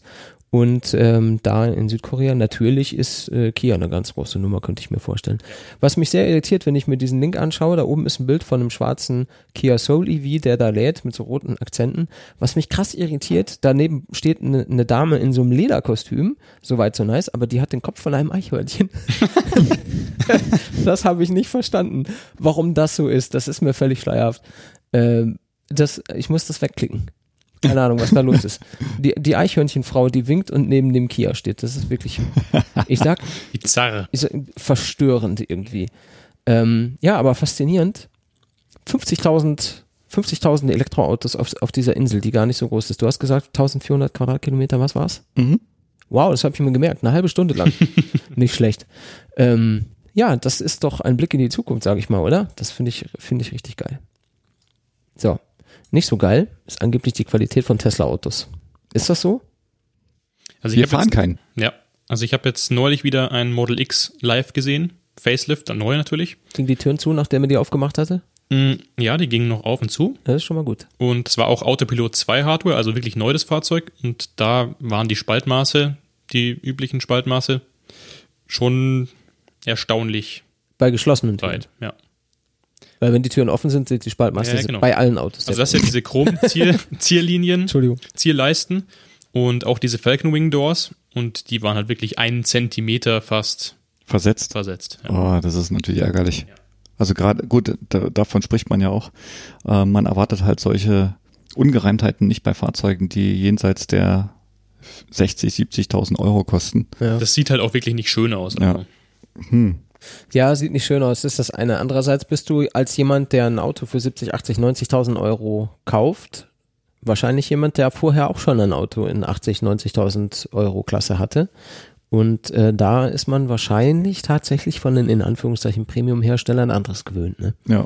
Äh, Oder hat einfach mehr Ansprüche wegen des Preises. Vor allem, wenn du bei für, für so ein Model X halt mal locker 120.000 Euro hinlegst. Ja, genau. Wenn du, wenn du neu bist in dieser Preisklasse, ja. dann möchtest du natürlich genauso auch eine hohe Qualität haben, wie jemand, der vorher, äh, keine Ahnung, 6er, 7er BMW gefahren ist, der einfach einen gewissen Anspruch an sein Fahrzeug hat. Ne? Mhm. Ähm, und ja, da gibt es wohl viele kleine Nicklichkeiten, die Spaltmaße und äh, die Falcon Wing Doors, die sind die ja üblichen, auch ja. so die, die üblichen Geschichten, ja, was irgendwie alles nicht so toll ist an den Autos. Ja, scheinbar, Aber, scheinbar auch äh, irgendwie so Software-Trolls, die da, oder Gremlins, wie sie die nennen, die da unterwegs sind, das Auto mal wieder zu einem Neustart zwingen. Mhm. Oder was wir auch äh, gehört haben mit den Türgriffen, dass die halt mal nicht aufgehen. Du stehst halt am Auto draußen und dann kommt der Türgriff nicht raus. Oder dass die Falcon Wing Doors sich nicht öffnen. Mhm. Oder schlimmer nicht schließen. Mhm. Tja. Das ist ja, glaube ich, noch viel schlimmer. Ich meine, wenn die jetzt nicht aufgehen, mein Gott, dann musst du halt vorne rein und rausklettern. Das kriegst du dann schon hin. Aber wenn du irgendwo, äh, du steigst ein in die Karre und die Dinger gehen nicht zu und dann fängt es an zu regnen, das ist dann schon sehr uncool. Mhm. Ja, das ist natürlich schade. Man darf halt nicht vergessen, Tesla ist halt eine, ist ein sehr junger Autohersteller im Gegensatz zu BMW zum Beispiel, die 100 Jahre Geschichte haben oder äh, Mercedes, die über 100 Jahre Geschichte haben. Das ist halt einfach eine ganz andere Schublade. Die, machen, die haben sehr viel geschaffen in sehr kurzer Zeit und das merkt man halt einfach hier und da. Aber die meisten Leute, die die Autos von denen fahren, kaufen die aus anderen Gründen. Da geht es nicht darum, dass die Spaltmaße toll sind oder wenn ich mir zum Beispiel, wenn ich einen Model S Kofferraum aufmache und schaue, wie sie da das das, das Blech umgefalzt haben, wie, wie unverkleidet und hässlich das teilweise tatsächlich ist bei einem Auto in dieser Preisklasse, da muss man einfach im Moment zumindest noch ein Auge zudrücken. Denn da geht es einfach um Größeres. Aber es ist auch nicht so, als würde Tesla dagegen nichts tun. Also du kannst ja. bei den Problemen dann immer ins Service Center fahren und die sind ja super kulant. Also. Das stimmt schon. Also da kann man natürlich sagen, äh, man muss das thematisieren, finde ich, finde ich gut und richtig, dass man darüber spricht, dass das so ist, denn das ist auch so ein bisschen Erwartungsmanagement. Wenn ich jetzt sage, ich äh, bin, ich fahre 5er BMW oder ein Audi A6, keine, keine Ahnung, irgendwie sowas und will jetzt einen Tesla kaufen, dann muss man sich damit beschäftigen, dass es qualitätsmäßig was anderes ist. Mhm. Äh, und ja, tun wir es mal ab mit, ist halt ein amerikanisches Auto. Aber das wird, auch, das wird auch nicht so bleiben, schätze ich mal. Das also denke die, ich auch. die lernen ja immer wieder dazu. Genau, genau. Und genau. das sind, glaube ich, die kleinsten Probleme, so irgendwie Spaltmaße richtig hinzubekommen. Ja, ja. Ne, bei Tesla sind ja auch die, die Zyklen sehr viel kürzer als beim normalen deutschen Premium-Hersteller, äh, der irgendwie einen Zyklus von sieben Jahren in seinen Modellwechseln hat, was halt eigentlich, ja, das sind so Schwierigkeiten, mit denen sie jetzt kämpfen. Ne? Deswegen kommen ja die Autos erst 2020, 2022, 2025. Denn du kannst nicht einfach jetzt mal ein Auto entwickeln und dann bauen, das geht nicht. Wenn man es nicht schon in der Schublade hat. Entwickeln und bauen schon, aber verkaufen nicht. Ja, ich weiß nicht, woran es scheitert. Ähm, und ich warte tatsächlich immer noch drauf, dass mal jemand sagt, es scheitert daran und daran. Aber so genau möchte mir das keiner sagen. Denn ich würde es ja weitererzählen. Will man nicht. So. Noch eine gute Nachricht aus dem Motorsport. Ich bin ja, wie ihr wisst, am elektrischen Motorsport sehr interessiert. Was machst äh, du denn da?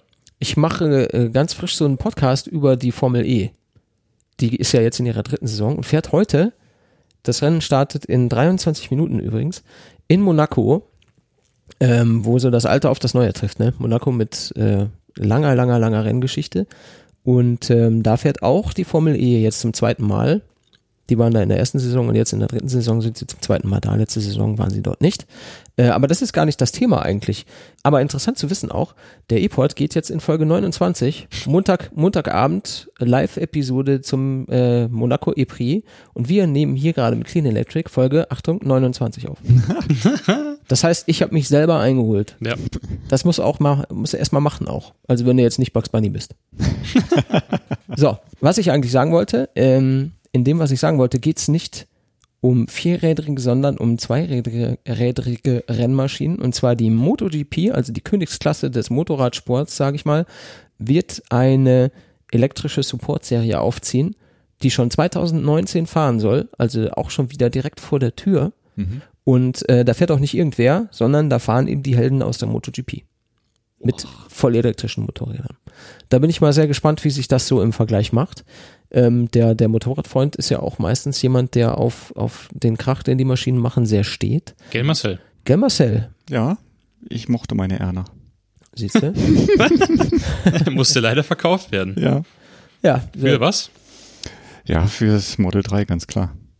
Ja, Marcel, was sagen wir da? Wir spenden Applaus. Also die Farbe war schön, ansonsten Candy Plasma Blue. Genau, ansonsten hatte ich keine besondere. Wie das Model 3.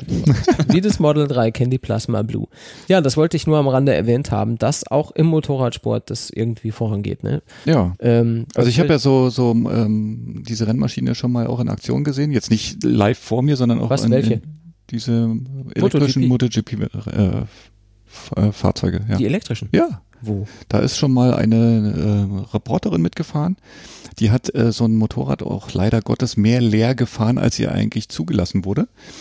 Ähm, und es ging dann nachher so weit, dass sie ja nachher sogar Ladeprobleme hatten. Also die waren in einem Zeitplan drin und die Frau durfte, glaube ich, zwei oder drei Runden fahren. Sie ist dann nachher aber, glaube ich, sieben oder so gefahren Okay.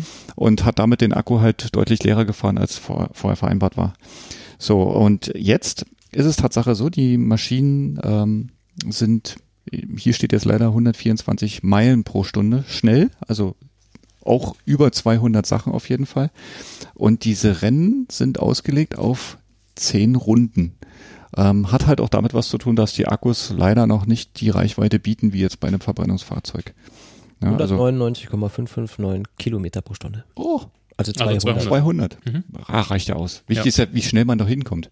Die meisten Motorräder haben ja eh das Problem, die Kraft auf die Straße zu bringen, Ja, ohne dass sie sich nach hinten überschlagen. das ist ja so ein typisches MotoGP-Problem. Ne? Also eine der großen Künste in, in der Serie, glaube ich, ist, äh, wenn die Kurve zu Ende ist, so zu beschleunigen, dass du nicht wegfliegst. Genau.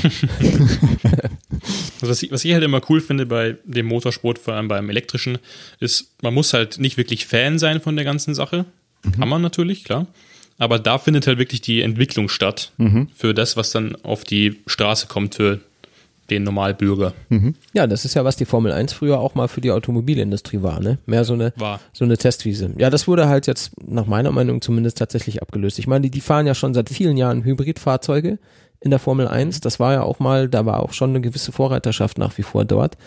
Aber ähm, ja, wenn du mich fragst, warten wir noch fünf Jahre, dann hat die Formel E übernommen. Denn Mhm. Hybrid wird da keine Sau mehr interessieren. Das macht einfach keinen Sinn. Ja gut, Formel E sehen wir ja über Zoe. Ne? Hm? Die ersten Aha. Teile sind ja da schon drin. Ähm, Wir haben jetzt noch ein paar BMW-Themen, oder? Habe ich gesehen. Ja, wir haben noch ein paar BMW-Themen. Und zwar, BMW macht jetzt ganz groß mit induktivem Laden. Da gibt es hier bei www.firmenauto.de, habe ich das gefunden, kannte ich auch nicht. Aber ich äh, sehe hier vieles, was ich vorher noch nicht gesehen habe.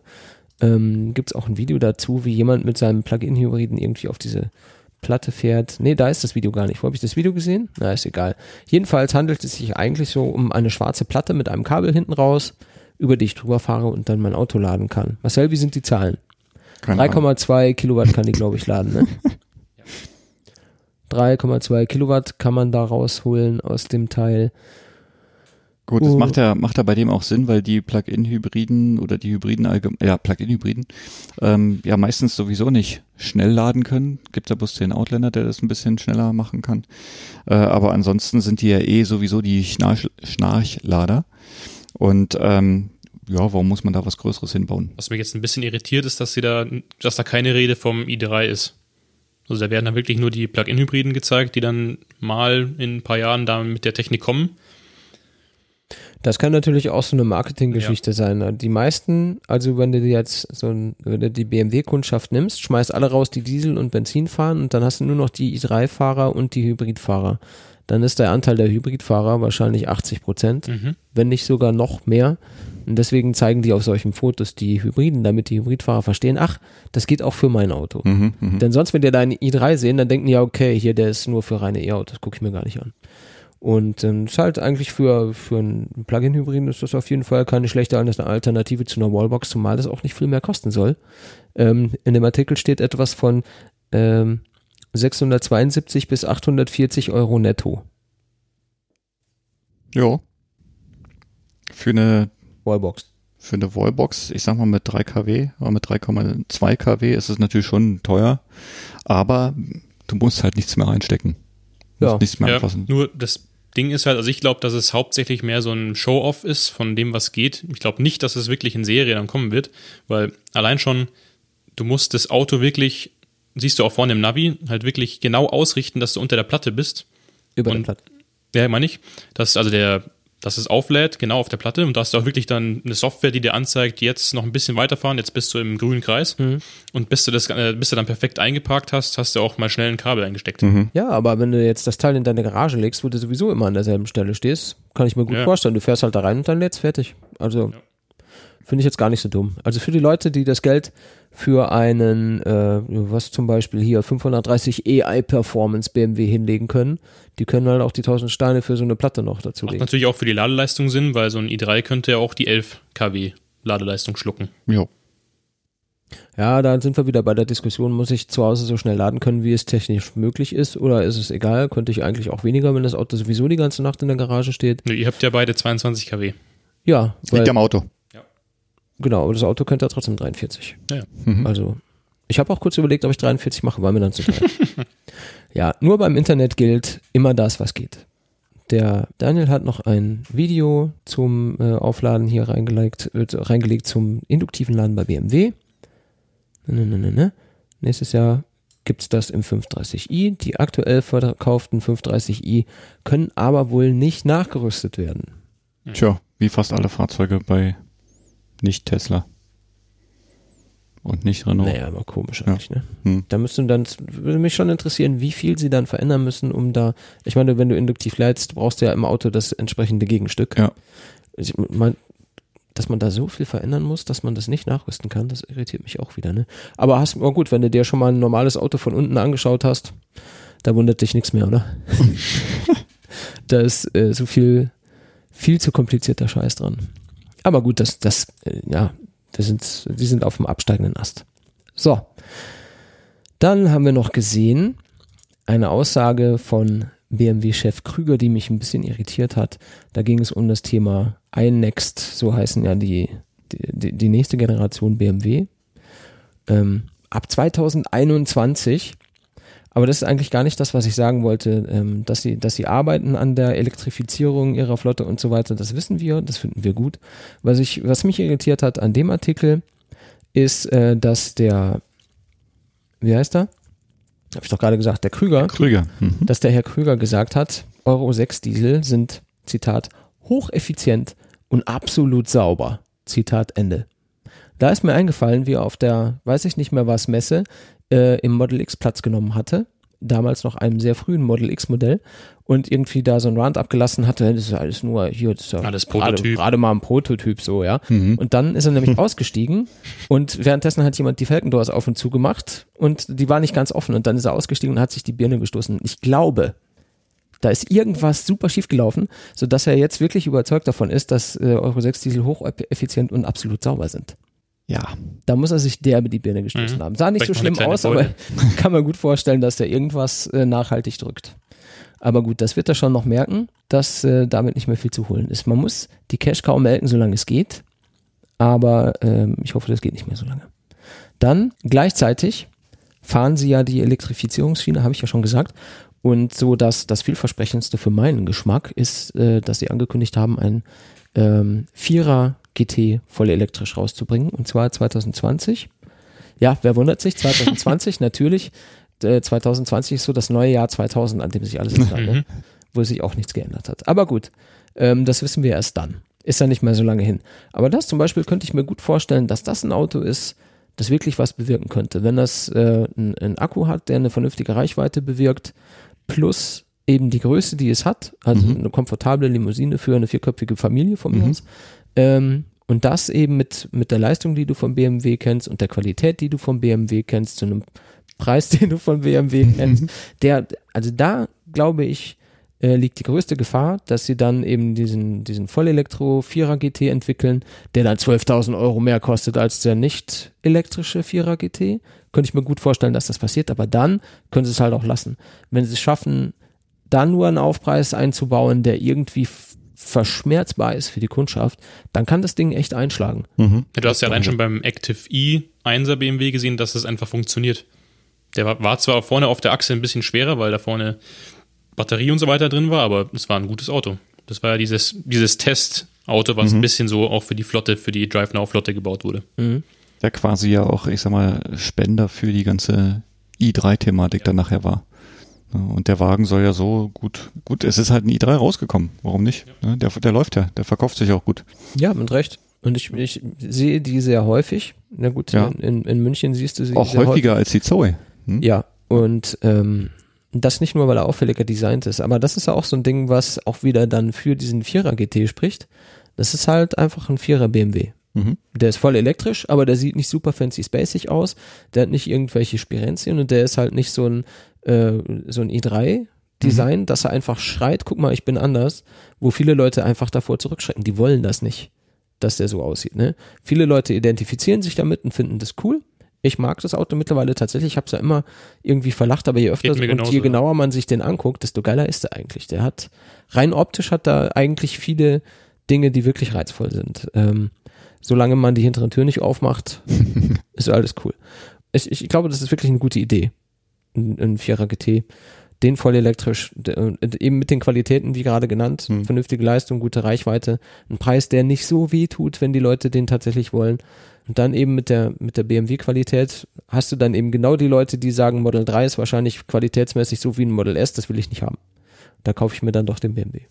Ja, und BMW bedient ja eigentlich auch ähm, einen ziemlich großen Markt, zum Beispiel die ganzen äh, Dienstfahrzeuge ähm, sind, sind sehr, sehr stark vertreten im Leasinggeschäft und so weiter. Und ähm, ja. Gute Überleitung. Carsharing. Carsharing. Huch, ja.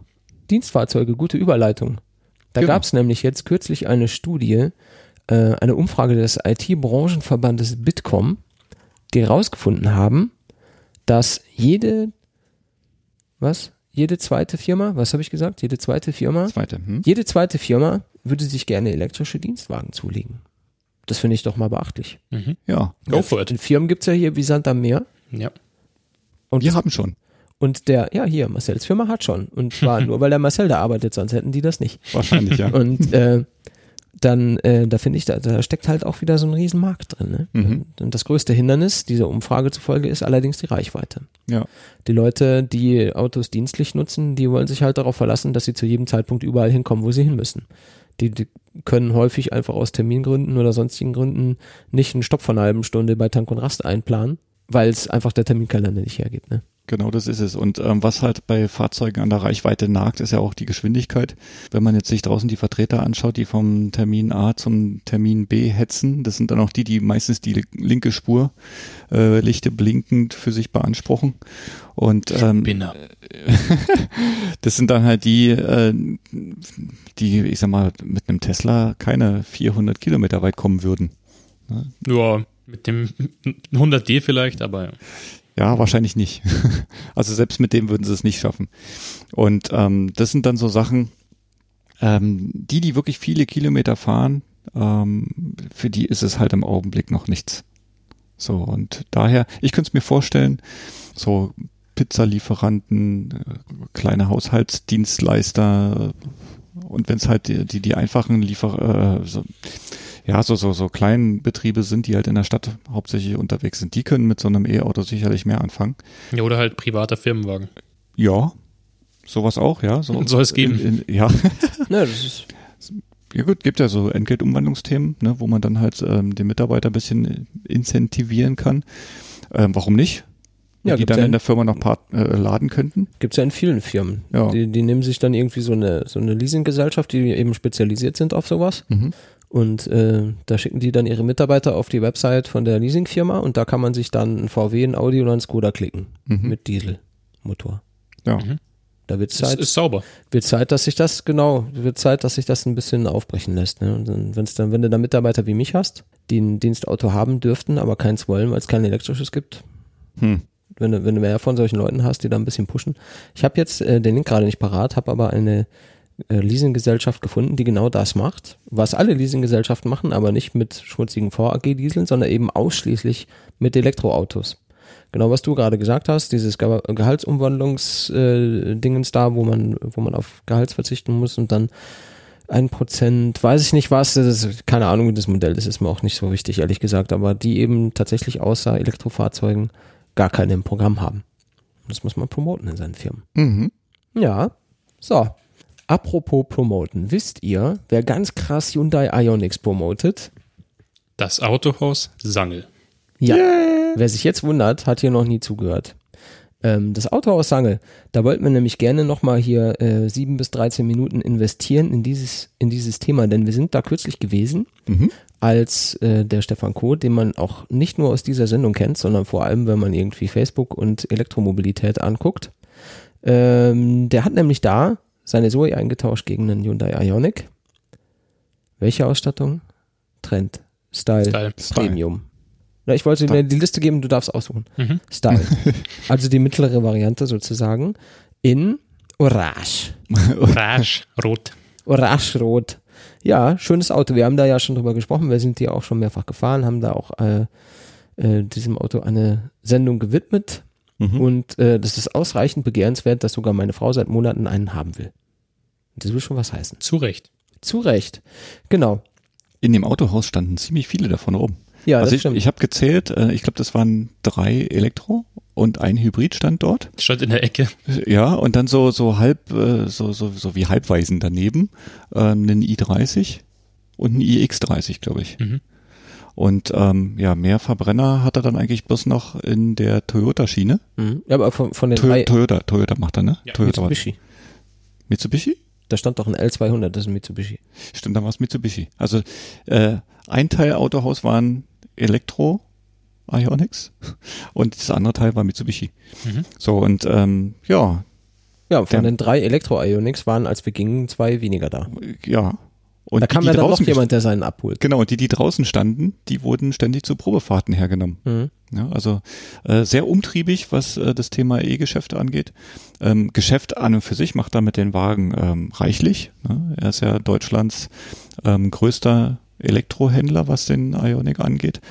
Und ähm, macht ja mittlerweile Zahlen, Vorher hat er Verbrenner in der Größenordnung verkauft, heute verkauft er ausschließlich Ionics. Mhm. In dieser Größenordnung wie vorher seine Anzahl an Fahrzeugen. Nein, und jetzt, jetzt hat er vor allem irgendwie dieses Jahr schon so viele Ionics verkauft, wie Hyundai für Deutschland fürs ganze Jahr eigentlich freigeben wollte, oder? War das nicht so? Irgendwie mhm. so in der Art, ja. Ja, genau. die, die, haben irgendwas erzählt von, ja, gibt mal Deutschland fürs ganze Jahr und alle Händler 300 Ionics. Mhm. Und hat im ersten Quartal hat er die alle klar gemacht. Ja, ja alleine. Ja, alleine, genau. Also das da, da, da hat, dann muss man halt auch sagen, da hat Hyundai einfach das, das Potenzial von diesem Auto krass unterschätzt. Ja. Und er genau richtig eingeschätzt. Ja. ja. Ja, schon faszinierend. Naja, jedenfalls sind wir da gewesen mit äh, Stefan Kuh und einigen anderen, die auch zu diesem Ereignis gekommen sind. Und ähm, dann haben wir uns da schön unterhalten, dann wurde das Auto übergeben, wir sind hinterher noch schön essen gegangen, also war ein schöner, äh, nicht ganzer Tag, aber Großteil eines Tages. Mhm. Und ähm, da haben wir die Gelegenheit natürlich genutzt, haben mit dem Jürgen Sangel auch kurz nochmal gesprochen, haben uns da in sein Büro zurückgezogen und zehn Minütchen mit ihm über verschiedene Themen gesprochen. Und jetzt tut es mir ein bisschen leid für die Live-Zuhörer, denn ich hatte nicht die Zeit, das vorzubereiten und zu schneiden und vorzuproduzieren, damit wir das hier einfach einspielen können. Das müsst ihr euch dann, wenn die Episode auf eurem Podcatcher landet, nochmal angucken. Nee, anhören was aber nicht so schwierig ist, wir haben ja Kapitelmarken. Alles andere habt ihr schon gehört. Dann geht ihr einfach gleich zu dem Kapitel und hört euch das im, im Nachhinein nochmal an. Genau, okay. Also, wir sitzen in Landsberg am Lech, Lech bei Jürgen Sangel, Autohaus Sangel. Und ähm, wir haben gar nicht viele Fragen und auch gar nicht so viel Zeit, denn eigentlich ist der Laden schon zu, oder? Ähm, ja, also am Samstag normalerweise um 12.30 Uhr machen wir Schluss. Aber das handelt man natürlich flexibel, je nachdem. Wer gerade da ist. Wer gerade da ist. Ja, also die Frage ist eigentlich ganz einfach, aber wahrscheinlich nicht ganz einfach zu beantworten. Denn wenn man hier so reinkommt und sich umschaut, sieht man halt eine Menge, vor allem Ionics hier rumstehen, die ja gerade, ähm, wenn man sich irgendwie beschäftigt mit E-Mobilität, so das Auto sind. Stimmen, glaube ich, alle am Tisch zu. Ja, ja. Und was uns jetzt interessieren würde, ist eigentlich, wie wird jetzt der, der Landsberger Hyundai-Händler zu dem Ionic-Verkäufer in Deutschland? Ich denke, das Entscheidende war einfach, ich habe von vornherein das Potenzial vom Auto erkannt. Das heißt, ich habe gesagt, das Auto ist der Burner schlechthin, das ist ein Gamechanger. Das heißt, mit dem Auto, äh, da ist tatsächlich ein Elektro für die Masse machbar, weil der den Massengeschmack trifft, weil er eigentlich alle Anforderungen erfüllt, die ein Elektroauto braucht. Genügend Reichweite, äh, ein Design, das nicht polarisiert, ähm, Assistenzsysteme, was die Leute wollen und das Ganze zum vernünftigen Preis. Mhm. Und ich wollte halt auch beweisen, dass Elektro geht, dass man Elektro verkaufen kann. Man muss nur wollen. Und wenn man das macht, dann funktioniert's. Das heißt, ich habe von vornherein mit voller Begeisterung das Auto auch ganz früh vorgeordert. Ich habe gesagt, das Auto, wenn ich nicht verkaufen kann, dann weiß ich auch nicht, dann mache ich was falsch. Und ich wollte aber auch zeigen, auch Hyundai Deutschland zeigen, dass man Elektro verkaufen kann, wenn man sich dahinter klemmt. Weil auch da war es so, die haben dieses Potenzial von dem Auto komplett verkannt oder man hat sich nicht wirklich damit beschäftigt. Man muss ja nicht mit dem Auto auch auseinandersetzen und nicht sagen einfach, ja, hat 28 Kilowattstunden Netto-Akku wie alle anderen auf dem Markt. Ja, das Auto ist genauso ein schwer verkäufliches Auto wie die anderen Elektro, ähm, sondern wir haben hier tatsächlich ein ganz anderes Produkt. Und wenn natürlich Herzblut und Leidenschaft mit dabei ist, dann kann man sowas natürlich umsetzen. Dann kann man es auch in extremen Stückzahlen verkaufen. Ja. Also äh, ich habe jetzt gemerkt, wenn man hier reinkommt, die Leute, die hier ähm, in den Laden betreten, die gehen ja wirklich zuerst äh, in die Richtung der E-Autos. Also finde ich sehr beeindruckend. Also die, die Leute, die kommen ja wahrscheinlich auch während der ganzen Probefahrten, hast ja, ja auch sehr viel ähm, vereinbart. Ähm, wenn wir mal über Zahlen reden, wie viel hast du denn jetzt mittlerweile schon verkauft? Also Stand heute, heute allein haben wir wieder zwei verkauft. 256 ist jetzt der aktuelle Stand. Mhm. Das sind dann die reinen Elektros? Das sind alles rein Elektro. Mhm. Also das sind jetzt rein die Elektroautos, äh, rein Elekt Ionic in Elektro. Wir sind tatsächlich bei uns im Autohaus bei einem Elektroverkaufsanteil von inzwischen 70 Prozent. Das heißt, 70 Prozent aller Autos, die wir verkaufen, Neuwagen, sind rein elektrisch. Da kommen noch ein paar Autos in der Plug-in dazu, aber wir sind so, dass wir eigentlich fast nur noch Elektro machen. Es liegt aber auch uns ganz klar unser Fokus drauf. Also das heißt, das macht mir Spaß zu verkaufen, da habe ich Freude dran und die möchte ich verkaufen. Und dadurch laufen natürlich die anderen noch mit. Ich verweigere niemanden jetzt, es gibt ja immer noch Gründe, warum man jetzt nicht ein Elektro kaufen kann, weil die Größe nicht passt oder ich brauche Anhängelast oder sonstige Gründe. Wir haben ja auch nur eine Modellreihe leider momentan aktuell bei, bei Hyundai. Es kommt ja nächstes Jahr noch das nächste dazu dann. Aber mit dem, was wir haben, ist es natürlich schon eine richtig beeindruckende Zahl und ähm, ja, es macht auch richtig Spaß. Wenn ich jetzt ein Ionic Electric bestelle, wie lange muss ich warten? Bis sechs, also sechs Monate Lieferzeit. Nicht schlecht. Sechs Monate ist schon, geht mir ja fast genauso wie mit meinem Model 3. Gibt es von Hyundai, äh, von Hyundai schon eine Aussage, wann der größere Akku kommt nächstes Jahr? Also offiziell gibt es noch keine Aussage. Ich persönlich gehe auch nicht davon aus, dass es jetzt sehr zeitnah passieren wird. Äh, momentan ist ja Hyundai jetzt auch in der komfortablen Situation, dass die Nachfrage des Angebot deutlich übersteigt, also nicht nur in Deutschland, sondern äh, weltweit. Und solange jetzt noch keine Wettbewerber so stark auftreten, dass dann zwingende Notwendigkeit ist, hier gegenzusteuern, also hier mehr Kapazität noch anzubieten, denke ich mal, wird nichts kommen.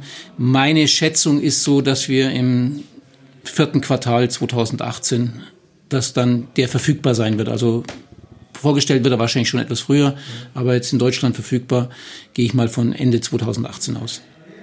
Gibt es von den Kunden eigentlich Vorlieben? Ähm, der Hyundai, den gibt es ja in drei Ausstattungslinien. Ähm, Premium Style Trend. Ähm, gibt es da irgendeine Vorliebe oder äh, gehen die alle zum gleichen Teilen weg? Also es gibt eine ganz klare Präferenz. Also Trend, sage ich mal ganz ehrlich, verkaufe ich eigentlich gar nicht, weil es ist so, wenn man sich mit dem Auto auseinandersetzt, der Trend, da fehlen halt ein paar wichtige Sachen, Wärmepumpe, äh, beheizter Akku. Das sind halt Sachen, die aus meiner Sicht jetzt gar nicht gehen und die auch den Spaß dann an jemanden, der jetzt sich für Elektro entscheidet, ähm, ein bisschen nehmen würden. Deswegen biete ich den, den Trend eigentlich gar nicht aktiv an oder genauer gesagt, ich rate auch den Kunden eigentlich eher davon ab. Ansonsten ist es so, ähm, wir haben festgestellt, tatsächlich, wer dann sich für einen Ionic interessiert und wer den kauft, die nehmen dann zu 70 Prozent den Premium. Also das heißt, ist es eine deutliche Präferenz zum Premium. 30 Prozent ungefähr Style. Trend also quasi null. Ja, schon sehr interessant. Nicht schlecht. Keine Fragen. Von mir aus keine weiteren. Alles klar. Dann sagen wir ganz herzlichen Dank für die Zeit und äh, gehen wir in die gewohnte, äh, in die gewohnte, in die verdiente Mittagspause, oder? Genau. Sehr gerne. Vielen Dank. Genau. Viel Erfolg. Dankeschön, dass ihr da wart. Ja. So, und dann kommen wir nämlich an dieser Stelle zum äh, eigentlichen Hauptthema. Wir haben noch zwei Minuten Zeit. Wir haben noch zwei Minuten Zeit, bis das Rennen anfängt. Ich sehe schon, ich werde das äh, wohl dann real-live. Wir können es ja live ich werde, auf dem Screen laufen lassen. Ich, ich werde das dann real-live angucken. Mhm. Ja, zum Ende der Sendung schalten wir mal kurz rein. Jedenfalls ähm, sind wir jetzt hier bei, nach, nach einer Stunde 55 sind wir jetzt hier beim Thema des Tages angekommen. Endlich. Endlich. Ja, die äh, finale Version hat ja vorne raus ein bisschen weniger Zeit, also lass mal doch irgendwie ja, anderthalb Stunden werden es wahrscheinlich zu diesem Zeitpunkt schon sein. Muss ich mir dann mal anhören. Ähm, so, es ist ja bekannt, dass dieser NEFZ, der neue europäische Fahrzyklus, ähm, man will nicht sagen eine Farce, aber eine Farce ist. Und ähm, viele Leute regen sich tierisch darüber auf, dass man diese Verbräuche und diese Reichweiten, gerade wenn es um Elektroautos geht, rede ich ja nicht so sehr vom Verbrauch, sondern von Reichweite, äh, nicht so richtig erreichen kann. Mhm. Und ähm, der Jakob, viele wissen es, hat ja jetzt seit einer Weile, seit wie lange hast du die jetzt? Die aktuelle Zoe? Seit einem Monat? Seit einem Monat, die R90 ZE40 Renault Zoe. Und ähm, äh, da hat man sich gedacht, wir müssen eigentlich mal gucken, wie weit man damit tatsächlich fahren kann, ohne zu laden. Denn äh, der Jakob ist ja normalerweise jemand, der lädt äh, nicht, der, der überlegt nicht erst, wann muss ich laden, um weiterzukommen, sondern er fährt erstmal und wenn leer ist, dann überlegt er, wo kann ich jetzt aufladen. erst wenn der Akku piept, dann erst wird's wenn's, interessant. erst wenn es pfeift und das Auto nicht mehr will, dann äh, gucken wir mal, was wir machen können. Ja, das ist mehr so sein Ansatz. Ne? Ähm, und dann haben jetzt der Marcel und der Jakob sich zusammengetan und haben gesagt, wir probieren jetzt mal aus, wie weit wir mit dem Teil kommen. Aber nicht, wir, wir äh, fahren zum Flughafen und suchen uns ein leeres Rollfeld und fahren immer hin und her mit möglichst wenig ähm, Herausforderungen, sondern ihr seid tatsächlich eine, eine richtige alltagstaugliche, normale Strecke gefahren, Genau. äh, die laut Planung die NEFZ 400 Kilometer ergeben hat, die Renault ja in seiner in ihrer Werbung auch sagt. Und sie sagen ja hier, das ist die 400 Kilometer, so, ich lehne dich zurück, alles cool. Ja, das Sternchen? Normalerweise nicht. Im, Im, Alltag nicht Genau. möglich. Ja. Abweichend äh, im Alltag. Und jetzt habt ihr, wie gesagt, euch eine Strecke oder der, der Jakob vielmehr hat sich da eine Strecke zurecht konfiguriert, die ebenso malerisch wie herausfordernd war, glaube ich, für die, für diese ganze Fahrerei. Und äh, viele von euch, die uns hier zuhören, äh, haben das bestimmt schon mitbekommen. Es gibt ein Video dazu, wie das Ganze abgegangen ist. Äh, dadurch, dass es auch, keine Ahnung, anderthalbtausend Mal schon gesehen wurde, gehe ich davon aus, die meisten haben es schon gesehen. Wer es nicht gesehen hat, der kann jetzt äh, entweder hier Stopp machen und erst das Video gucken oder erst hören und dann das Video gucken. Aber eins von beiden geht nicht. Also nur eins von beiden. Man muss schon beides machen Ja. für the full experience. Und ähm, da ich nicht dabei gewesen bin, lehne ich mich jetzt Doch zurück. halb. Ja, ich war äh, per WhatsApp war ich schon irgendwie auch dabei. Ich habe immer Videos und Sprachnachrichten bekommen, aber ich war tatsächlich nicht vor Ort dabei und deswegen lehne ich mich jetzt hier gechillt zurück und höre euch beiden zu. Ich habe nämlich fast nichts dazu zu sagen. Ja, was, was ich eigentlich ziemlich klasse fand, das war vor zwei Wochen jetzt, ne? Vor zwei Wochen ähm, haben wir ja am Samstag zusammengesessen und haben ja eh ja schon ein bisschen was gemacht. Und ähm, der, ähm, der Wetterbericht für, dieses, für das Wochenende war eigentlich ziemlich cool, so dass der Jakob dann meinte, du Marcel, hier, lass uns, lass uns mal was Verrücktes machen. Wir haben ja schon öfters mal drüber Ja, gesprochen, genau. so, ja, wir haben da mal demnächst vor, versuchen es natürlich auch in den Sommer zu legen, damit die Temperaturen noch einigermaßen passen. Ja, das Wetter war ja in der letzten Zeit eher schwierig für Ja. sowas.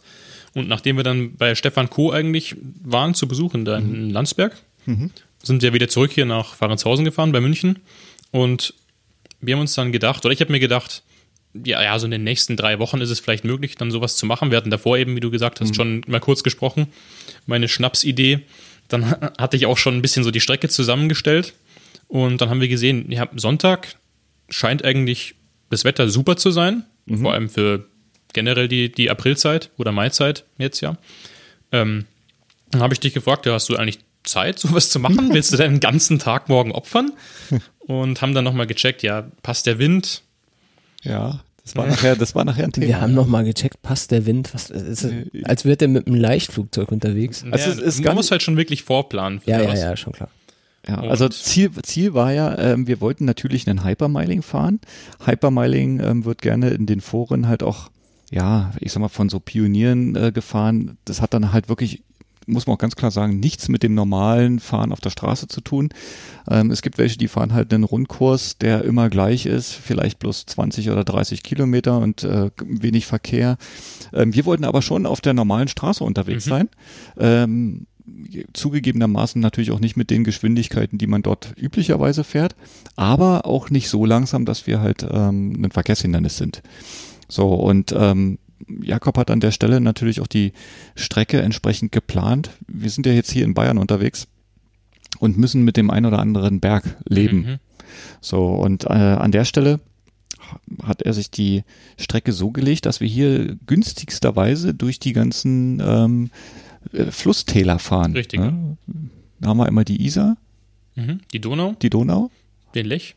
Ja. Und dann sind wir schon fast bei diesem Dreieck, was wir ja genau. eigentlich in, im Groben ähm, da erwischt haben. Und das Tolle ist eben, dass es dass genau 400 Kilometer rauskommen, wenn man die Strecke genauso abfährt. Mhm.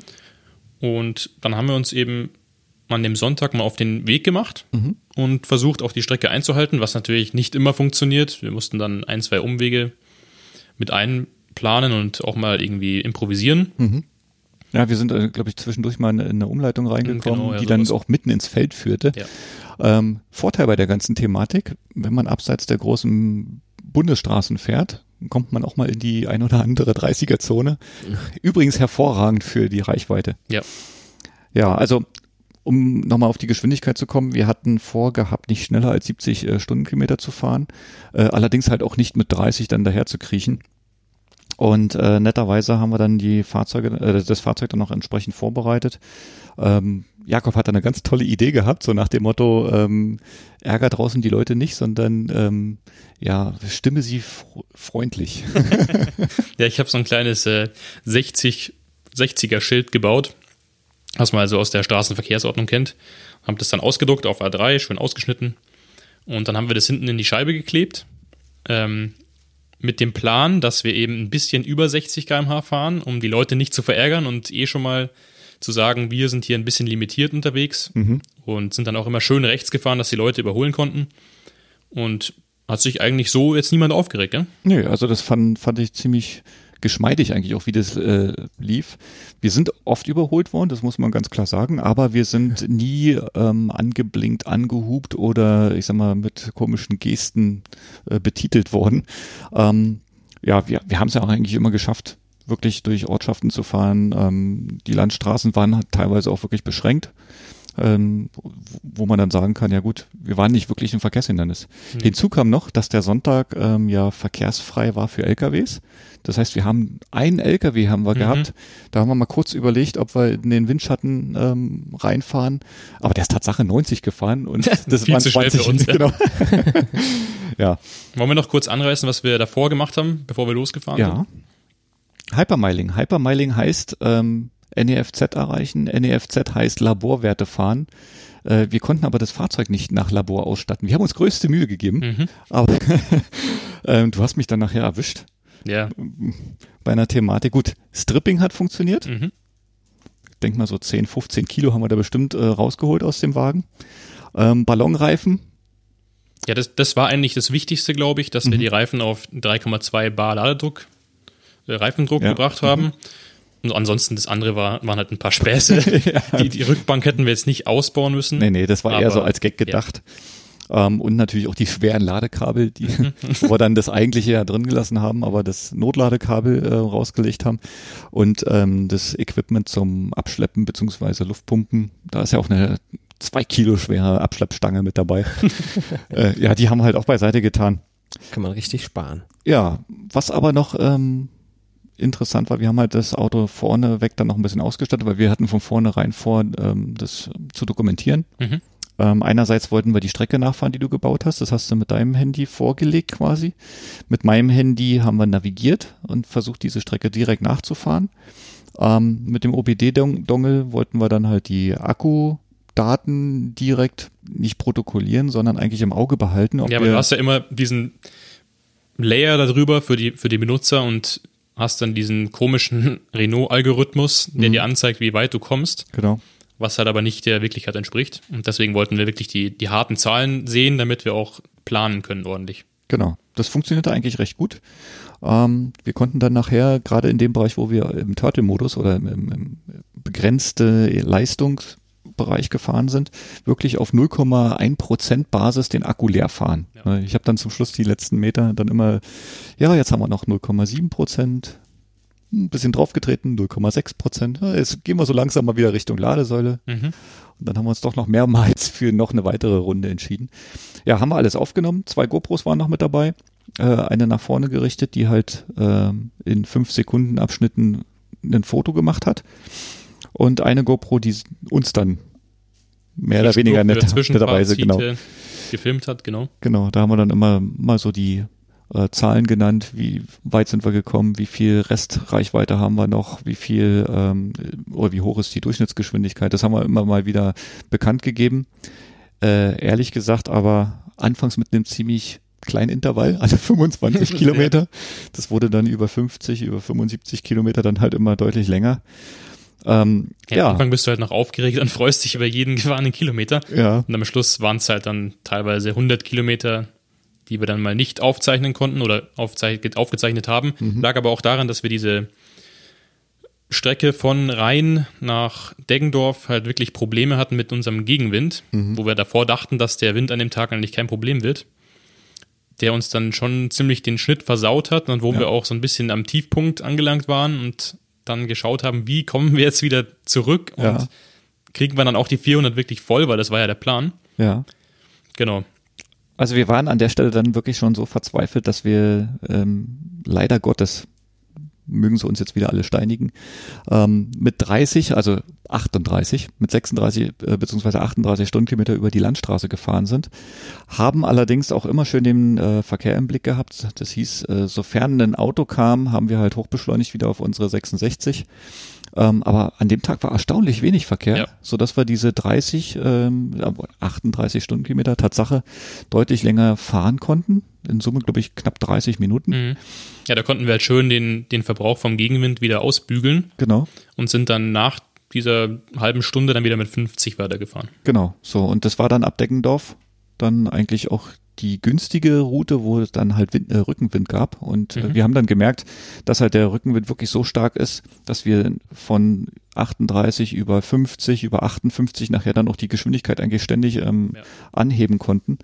Und haben dann gesehen, ja, jetzt kommen wir Tatsache raus. Ne? Also auf 400 Kilometer, bis es dann nachher umgeschlagen ist. Kurz vor Lands, mhm. Landshut war das dann nachher.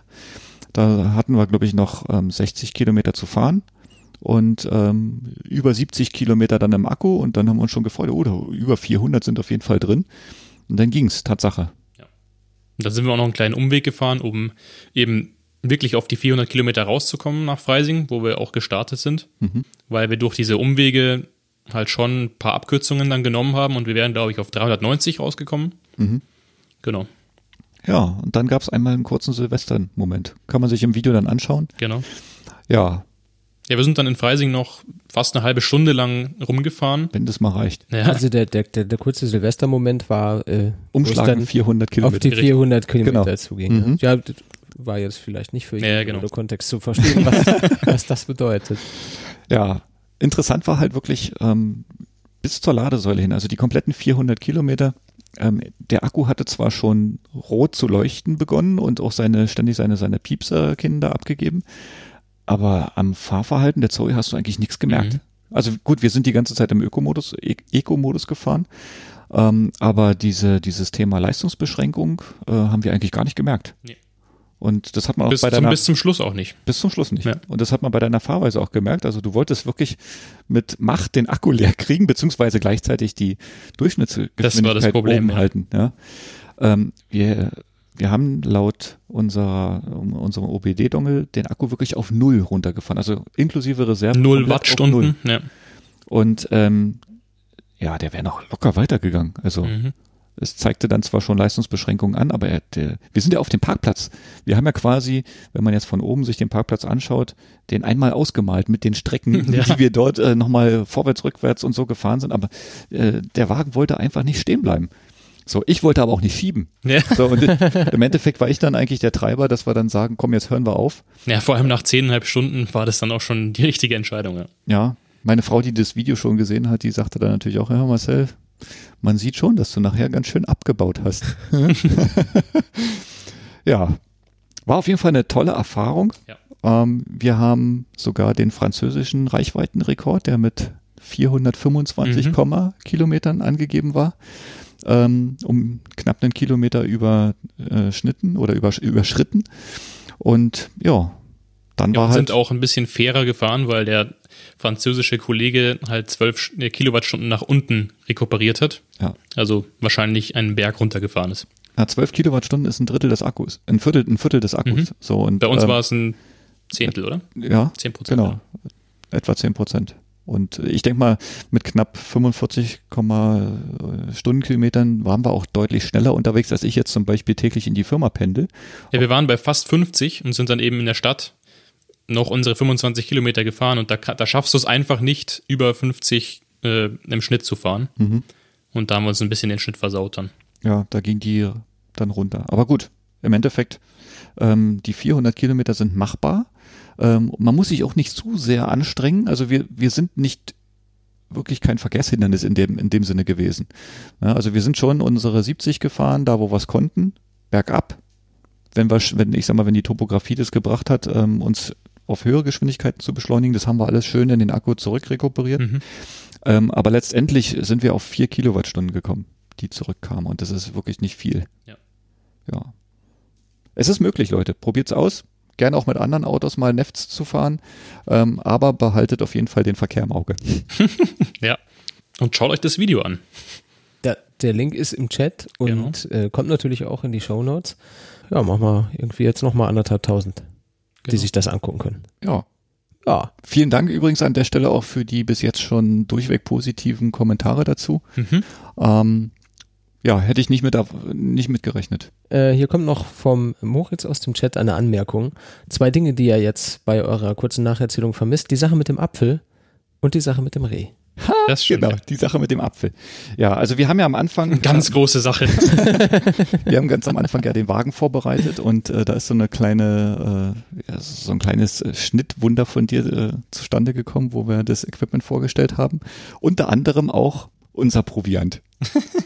unser Proviant bestand bis zu, ich weiß es gar nicht, wo das war, kurz hinter Deckendorf. Da haben wir dann Tatsache das erste Mal richtig was gegessen. Mhm. Ähm, aber wir sind die, die ersten acht Stunden sind wir mit einer, mit zwei Limos, zwei Wasserflaschen und zwei Äpfeln unterwegs Ja. gewesen. Und ähm, ja, zwischendurch, da hat uns dann Tatsache der Hunger geplagt und da musste erstmal der Apfel herhalten für. Das ist halt, ist halt Marcel, ja. Der Was? weiß, wie man so einen Proviant ausstatten muss. genau. Ja, und das war die Geschichte mit dem Apfel? Genau. das war die Das, ist ja- das Geschichte ist ja krass ernüchternd. ja. Am Apfel ist nicht mehr dran. Ja, stimmt schon, stimmt schon. ja, die, Also- da ist die Sache mit dem Reh ja interessanter. Mhm. Und dann erinnere mich dran, ich habe danach auch noch eine Frage. Ja, das mit dem Reh, äh, muss ich ehrlich sagen, habe ich bis zum Einschlag eigentlich gar nicht so genau mitbekommen. Ähm, ja, bei mir war es aber recht ähnlich, ja. Ja, wir sind kurz vor, kurz, kurz vor Landshut oder kurz nach Landshut? Kurz nach? Landshut, das war diese Strecke, wo wir noch ein bisschen was rausholen wollten, dass Ja. wir auch wirklich auf die 400 Kilometer kommen. Ja, da habe ich äh, den Jakob so ein bisschen abwärts unserer Strecke geleitet. Da ging es auf einmal ziemlich bergauf. Mhm. Damit habe ich nicht so gerechnet. Äh, ebenso aber auch über längere, mehrere hundert Meter ähm, bergab, so dass wir dort eigentlich ja auf die über 70 Stundenkilometer beschleunigen konnten, nur durchs Gefälle. Mhm. Und wir rollten so schön und rollten so schön und auf einmal sagt der Jakob, Wow! und dann macht schon Bumm, Ja. hat's geschlagen. Jetzt bist du dran. Ja, das ging eben, wie du gesagt hast, ein bisschen bergab. Und wir waren dann in so einer, bei so einer kleinen Allee, wo du eben rechts und links nichts sehen konntest. Dann kam plötzlich Feld und direkt, als diese paar Büsche und Bäume da aufhörten, ist sofort ein Reh reingelaufen. Und ja, du konntest nichts mehr machen und Ja. hat eine schöne Beule verursacht. Ja, also äh, ich bin ja im Endeffekt froh, dass uns das Vieh nicht vors Auto gelaufen ist, ne, weil ähm, A wäre wäre es dann nicht mehr weitergerannt Mhm. ähm, und B hätten wir einen deutlich höheren Schaden am Fahrzeug hinnehmen müssen. Ähm, jetzt hat's dich hinten bloß am Kotflügel erwischt. Also wir haben das auch kurz mit einem Foto dokumentiert.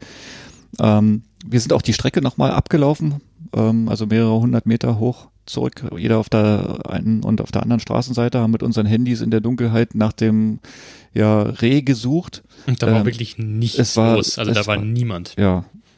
Also für das Reh hoffentlich äh, nur so eine Art Faustpunch, Mhm. hoffe ich, weil wir haben es nicht gefunden. Wir konnten dann somit, oder wir mussten glücklicherweise dann erstmal so keinen keinen Förster äh, informieren, weil was willst du sagen? Wenn kein Vieh da ist, kannst du nichts melden. Gut. Und zum Glück konnten wir unsere Rekordfahrt weitermachen. Das war. Wo ich schon so ein bisschen ja. Angst hatte, dass das jetzt auf die letzten Meter dann scheitert. Mhm. Das wäre wirklich. Das wäre echt schade gewesen, ja. ja. Vor allem, wir waren da schon neun Stunden unterwegs fast. Oder ja. zehn. Knapp. Ja, ich glaube, den Philipp, den haben wir so ein bisschen geschockt damit, weil wir haben natürlich ein kleines Video aufgenommen, äh, durch unsere Handytaschenlampen quasi angeleuchtet. Ja, und wir sind da jetzt unterwegs. Ähm, ja, außerhalb des Fahrzeugs, die Zoe steht weiter weg und hatte Warnblinkanlage an. Mhm. Wollte ich schon noch so ein bisschen dramatisch darstellen, aber im ja, Endeffekt geklappt. war uns, war nichts passiert und ja. Ich war, war sofort in Aufruhr. Na gut. Ähm, eine Frage hätte ich noch zum Video. Da gibt es nämlich am Anfang von dem Video gibt es so eine kleine, wie viel Kilometer haben wir auf der Uhr äh, Diskrepanz. Mhm. Bevor ihr losgefahren äh, seid, hattet ihr 322 mhm. Kilometer auf der Uhr mhm. und dann seid ihr losgefahren und du hast gesagt, wir sind jetzt hier mit 290 Kilometer gestartet. Wie Stimmt. ist denn das passiert? Das war eine ganz komische, das habe ich dann später auch erst im Video selber mhm. mitbekommen. Das Ließ da, sich leider nicht vermeiden, weil ja. die, die Audioinformationen, wie wir Sachen besprechen, die konnte ich halt nicht rausschneiden. Mhm. Und es war so, also ich bin am Tag davor mit 12 Kilowattstunden im Schnitt gefahren, um noch, noch mal so ein bisschen die Geschwindigkeit auszutesten. Und dann haben wir den Wagen noch mal einmal resettet. Und Ach, der, der rechnet halt nicht ganz so mit einem niedrigen Schnitt und daher mhm. war der Schnitt von Anfang an ein bisschen höher ange, angedacht vom Wagen. Genau, also Aber wir sind trotzdem Fahrten niedriger zuvor, gefahren. Genau. Also die Fahrten zuvor hätten halt bei einer Vollladung die 322 beziehungsweise 324 Kilometer mhm. waren es dann nachher ähm, möglich gemacht. Dann haben wir den Wagen ja wirklich komplett vollgeladen und haben dann erst resettet. Da haben wir aber schon ähm, von diesen 294 noch gar nichts gewusst. So, und die 294 Kilometer, die wurden erst nach diesem Reset angezeigt und dann sind wir losgefahren. Genau. Aber so, vor dem Reset habt ihr das Dashboard gezeigt, habt gesagt, genau. wir haben jetzt 320 genau, Kilometer. Genau, genau. Verstehe. So, daher kommt die Diskrepanz. Also wir haben dann resettet, dann standen die 294 Kilometer da, dann sind wir losgefahren. Dann sind wir 25 Kilometer gefahren und dann standen wieder 320. genau. genau.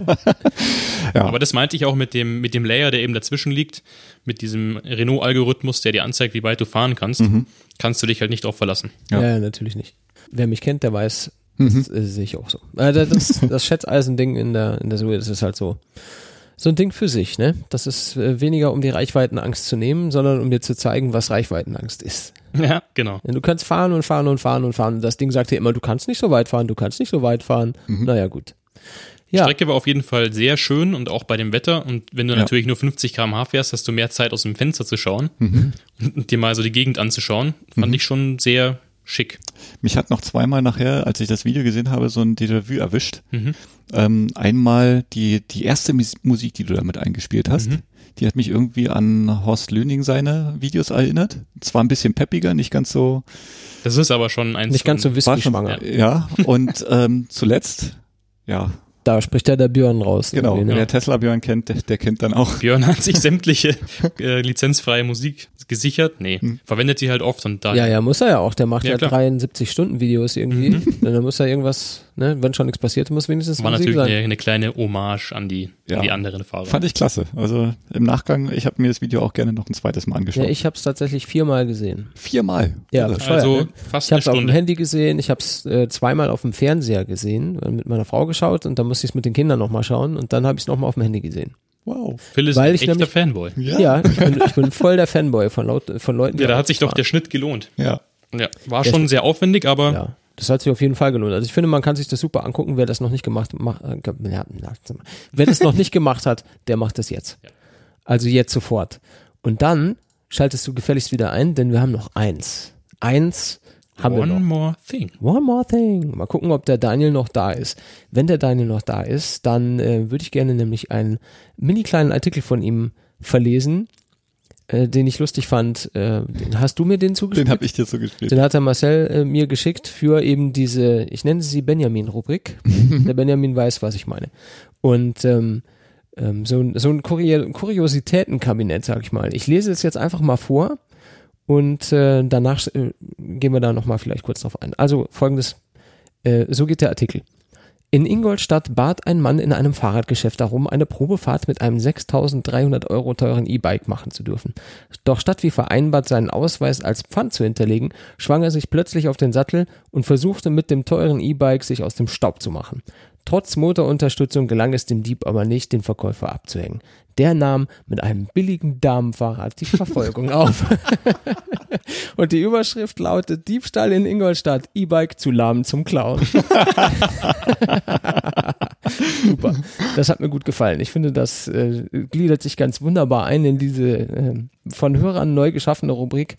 Äh, das sollte man weiter betreiben. Wenn euch was unterkommt, was wir hier erzählen können in diesem Rahmen, bitte immer her damit. Ähm, ja. Wenn es der Marcel kriegen soll, eher auf Facebook, wenn ich kriegen soll, eher auf Twitter, denn ich meine Facebook wie geworfene Katzen. Und da wird man mich nicht so häufig antreffen. Ja, ähm, ja, vielen Dank nochmal, Daniel, für diesen tollen Beitrag. Ja, Aber vielen Dank. Ich musste echt lachen. Sehr unterhaltsam. Ich hoffe, es hat euch ebenfalls erheitert. Und ähm, damit können wir die Büchse der Pandora wieder schließen, oder? Genau. Ähm, ich gucke mal kurz auf die Uhr. 16.24 Uhr, zwei Stunden 17 haben wir jetzt live hier. Sogar ein bisschen mehr. Ich habe nämlich äh, erst, haben, wir haben schon gesendet, da habe ich noch gar nicht aufgenommen. Hm. Äh, gut, dass ich es gemerkt habe, da hätte ich mich jetzt geärgert. Da wäre jetzt viel Content nicht veröffentlicht worden. ähm, genau, dann schauen wir nochmal hier kurz rein und sagen an diejenigen, die live dabei gewesen sind, ganz herzlichen Dank auch für euer Durchhaltevermögen. Wir haben um 14 Uhr angefangen, jetzt ist es gleich 16.30 Uhr. Vielen Dank für eure Zeit und euer Dabeisein und ähm, ich mache jetzt hier Musik an und dann verabschieden wir uns ins Wochenende. Bis zum nächsten Mal. Tschüssi. Tschüss. Und auf Wiederhören.